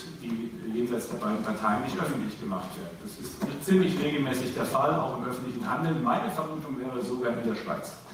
Äh, was die Hersteller mit äh, Pharma angeht, ist jetzt wieder, ich will nur ein Beispiel nennen, wie schnell sich die Stimmungen verändern. Anfang 2021 gab es in Deutschland eine und in der EU eine sehr heftige Debatte darüber, warum eigentlich Israel, UK und USA schon viel mehr impfen als wir und warum diese, ich will diese Worte alle gar nicht benutzen, diese Typen in Brüssel und in den Mitgliedstaaten, die da verhandelt haben, warum die eigentlich nicht so klug verhandelt haben wie Israel und die USA. Weil das haben Israel und die USA gemacht. Die haben vollständig die Haftung, vollständig die Haftung von den Herstellern genommen, für jede Frage. Und damals haben alle gesagt, warum seid ihr eigentlich so blöd, Spahn, die Kommissarin, dass ihr das nicht genauso gemacht habt? Warum habt ihr eigentlich den Herstellern tatsächlich mehr Haftung abverlangt als die? Die haben jetzt viel schneller Impfstoff als wir. Zwei Jahre später, Debatte genau andersrum. Jetzt heißt es, warum habt ihr eigentlich den nicht vollständig wie immer in normalen Zeiten die Haftung aufgebürdet. Äh, wie konntet ihr überhaupt den Mittelweg da wählen? Also vor zwei Jahren hat es geheißen, warum müssen die überhaupt für irgendwas haften? Macht es doch so wie Israel. Und jetzt heißt es, warum habt ihr nicht die volle Haftung gemacht? Und ich kann Ihnen sagen, warum. Weil das für auch nicht unüblich ist, für etwas völlig Neues, ähm, was man eben am Ende für sich und seine Region sichern will. Wir haben mit der Welt waren wir im Rennen um diese Impfstoffe, geht es um die Frage, unter welchen Bedingungen man äh, äh, das macht. Und deswegen gab es eben am Ende aus meiner Sicht eine faire Haftungsverteilung zwischen denen, die es entwickelt und zum Markt gebracht haben ähm, und denjenigen, die es äh, abgekauft haben. Das Entscheidende ist ja, dass die Haftungsfrage für diejenigen, die geimpft worden sind, die Aufteilung der Haftung ja nicht das Thema ist. Entscheidend ist, dass die Zugang zu entsprechenden Entschädigungsregelungen haben und die sind sogar durch gesetzliche Änderungen in Deutschland 2020 noch gemacht, entsprechend gewährt. Darauf kommt es ja wir kommen jetzt also zum Geschenk. Äh, übrigens, ich muss jetzt noch was sagen. Nein, das sage ich eins Also, das Geschenk ist dieses. Es ist ein Buch. Und zwar ein schönes Buch. Und wir wissen auch, dass Sie ein begeisterter Wanderer sind. Und wir haben hier den Zürcher Wanderführer gefunden, der ist extrem ökologisch, Fuß durch Zürich, 19 Spaziergänge, es bleibt Ihnen auch wirklich nichts erspart. Aber nachher sind Sie ein Wahlzürcher und kriegen noch das Bürgerrecht. Ja, bei uns geht es manchmal sehr schnell. Ich sage Ihnen jetzt auch noch warum. Also vielleicht ja dieser Ampel irgendwann mal der Strom aus, vielleicht auch ein bisschen schneller äh, als gedacht. Und dann könnte es ja sein, dass Sie, meine Damen und Herren, heute Abend den nächsten oder spätestens den übernächsten Bundeskanzler hier gehört haben. Vielen Dank.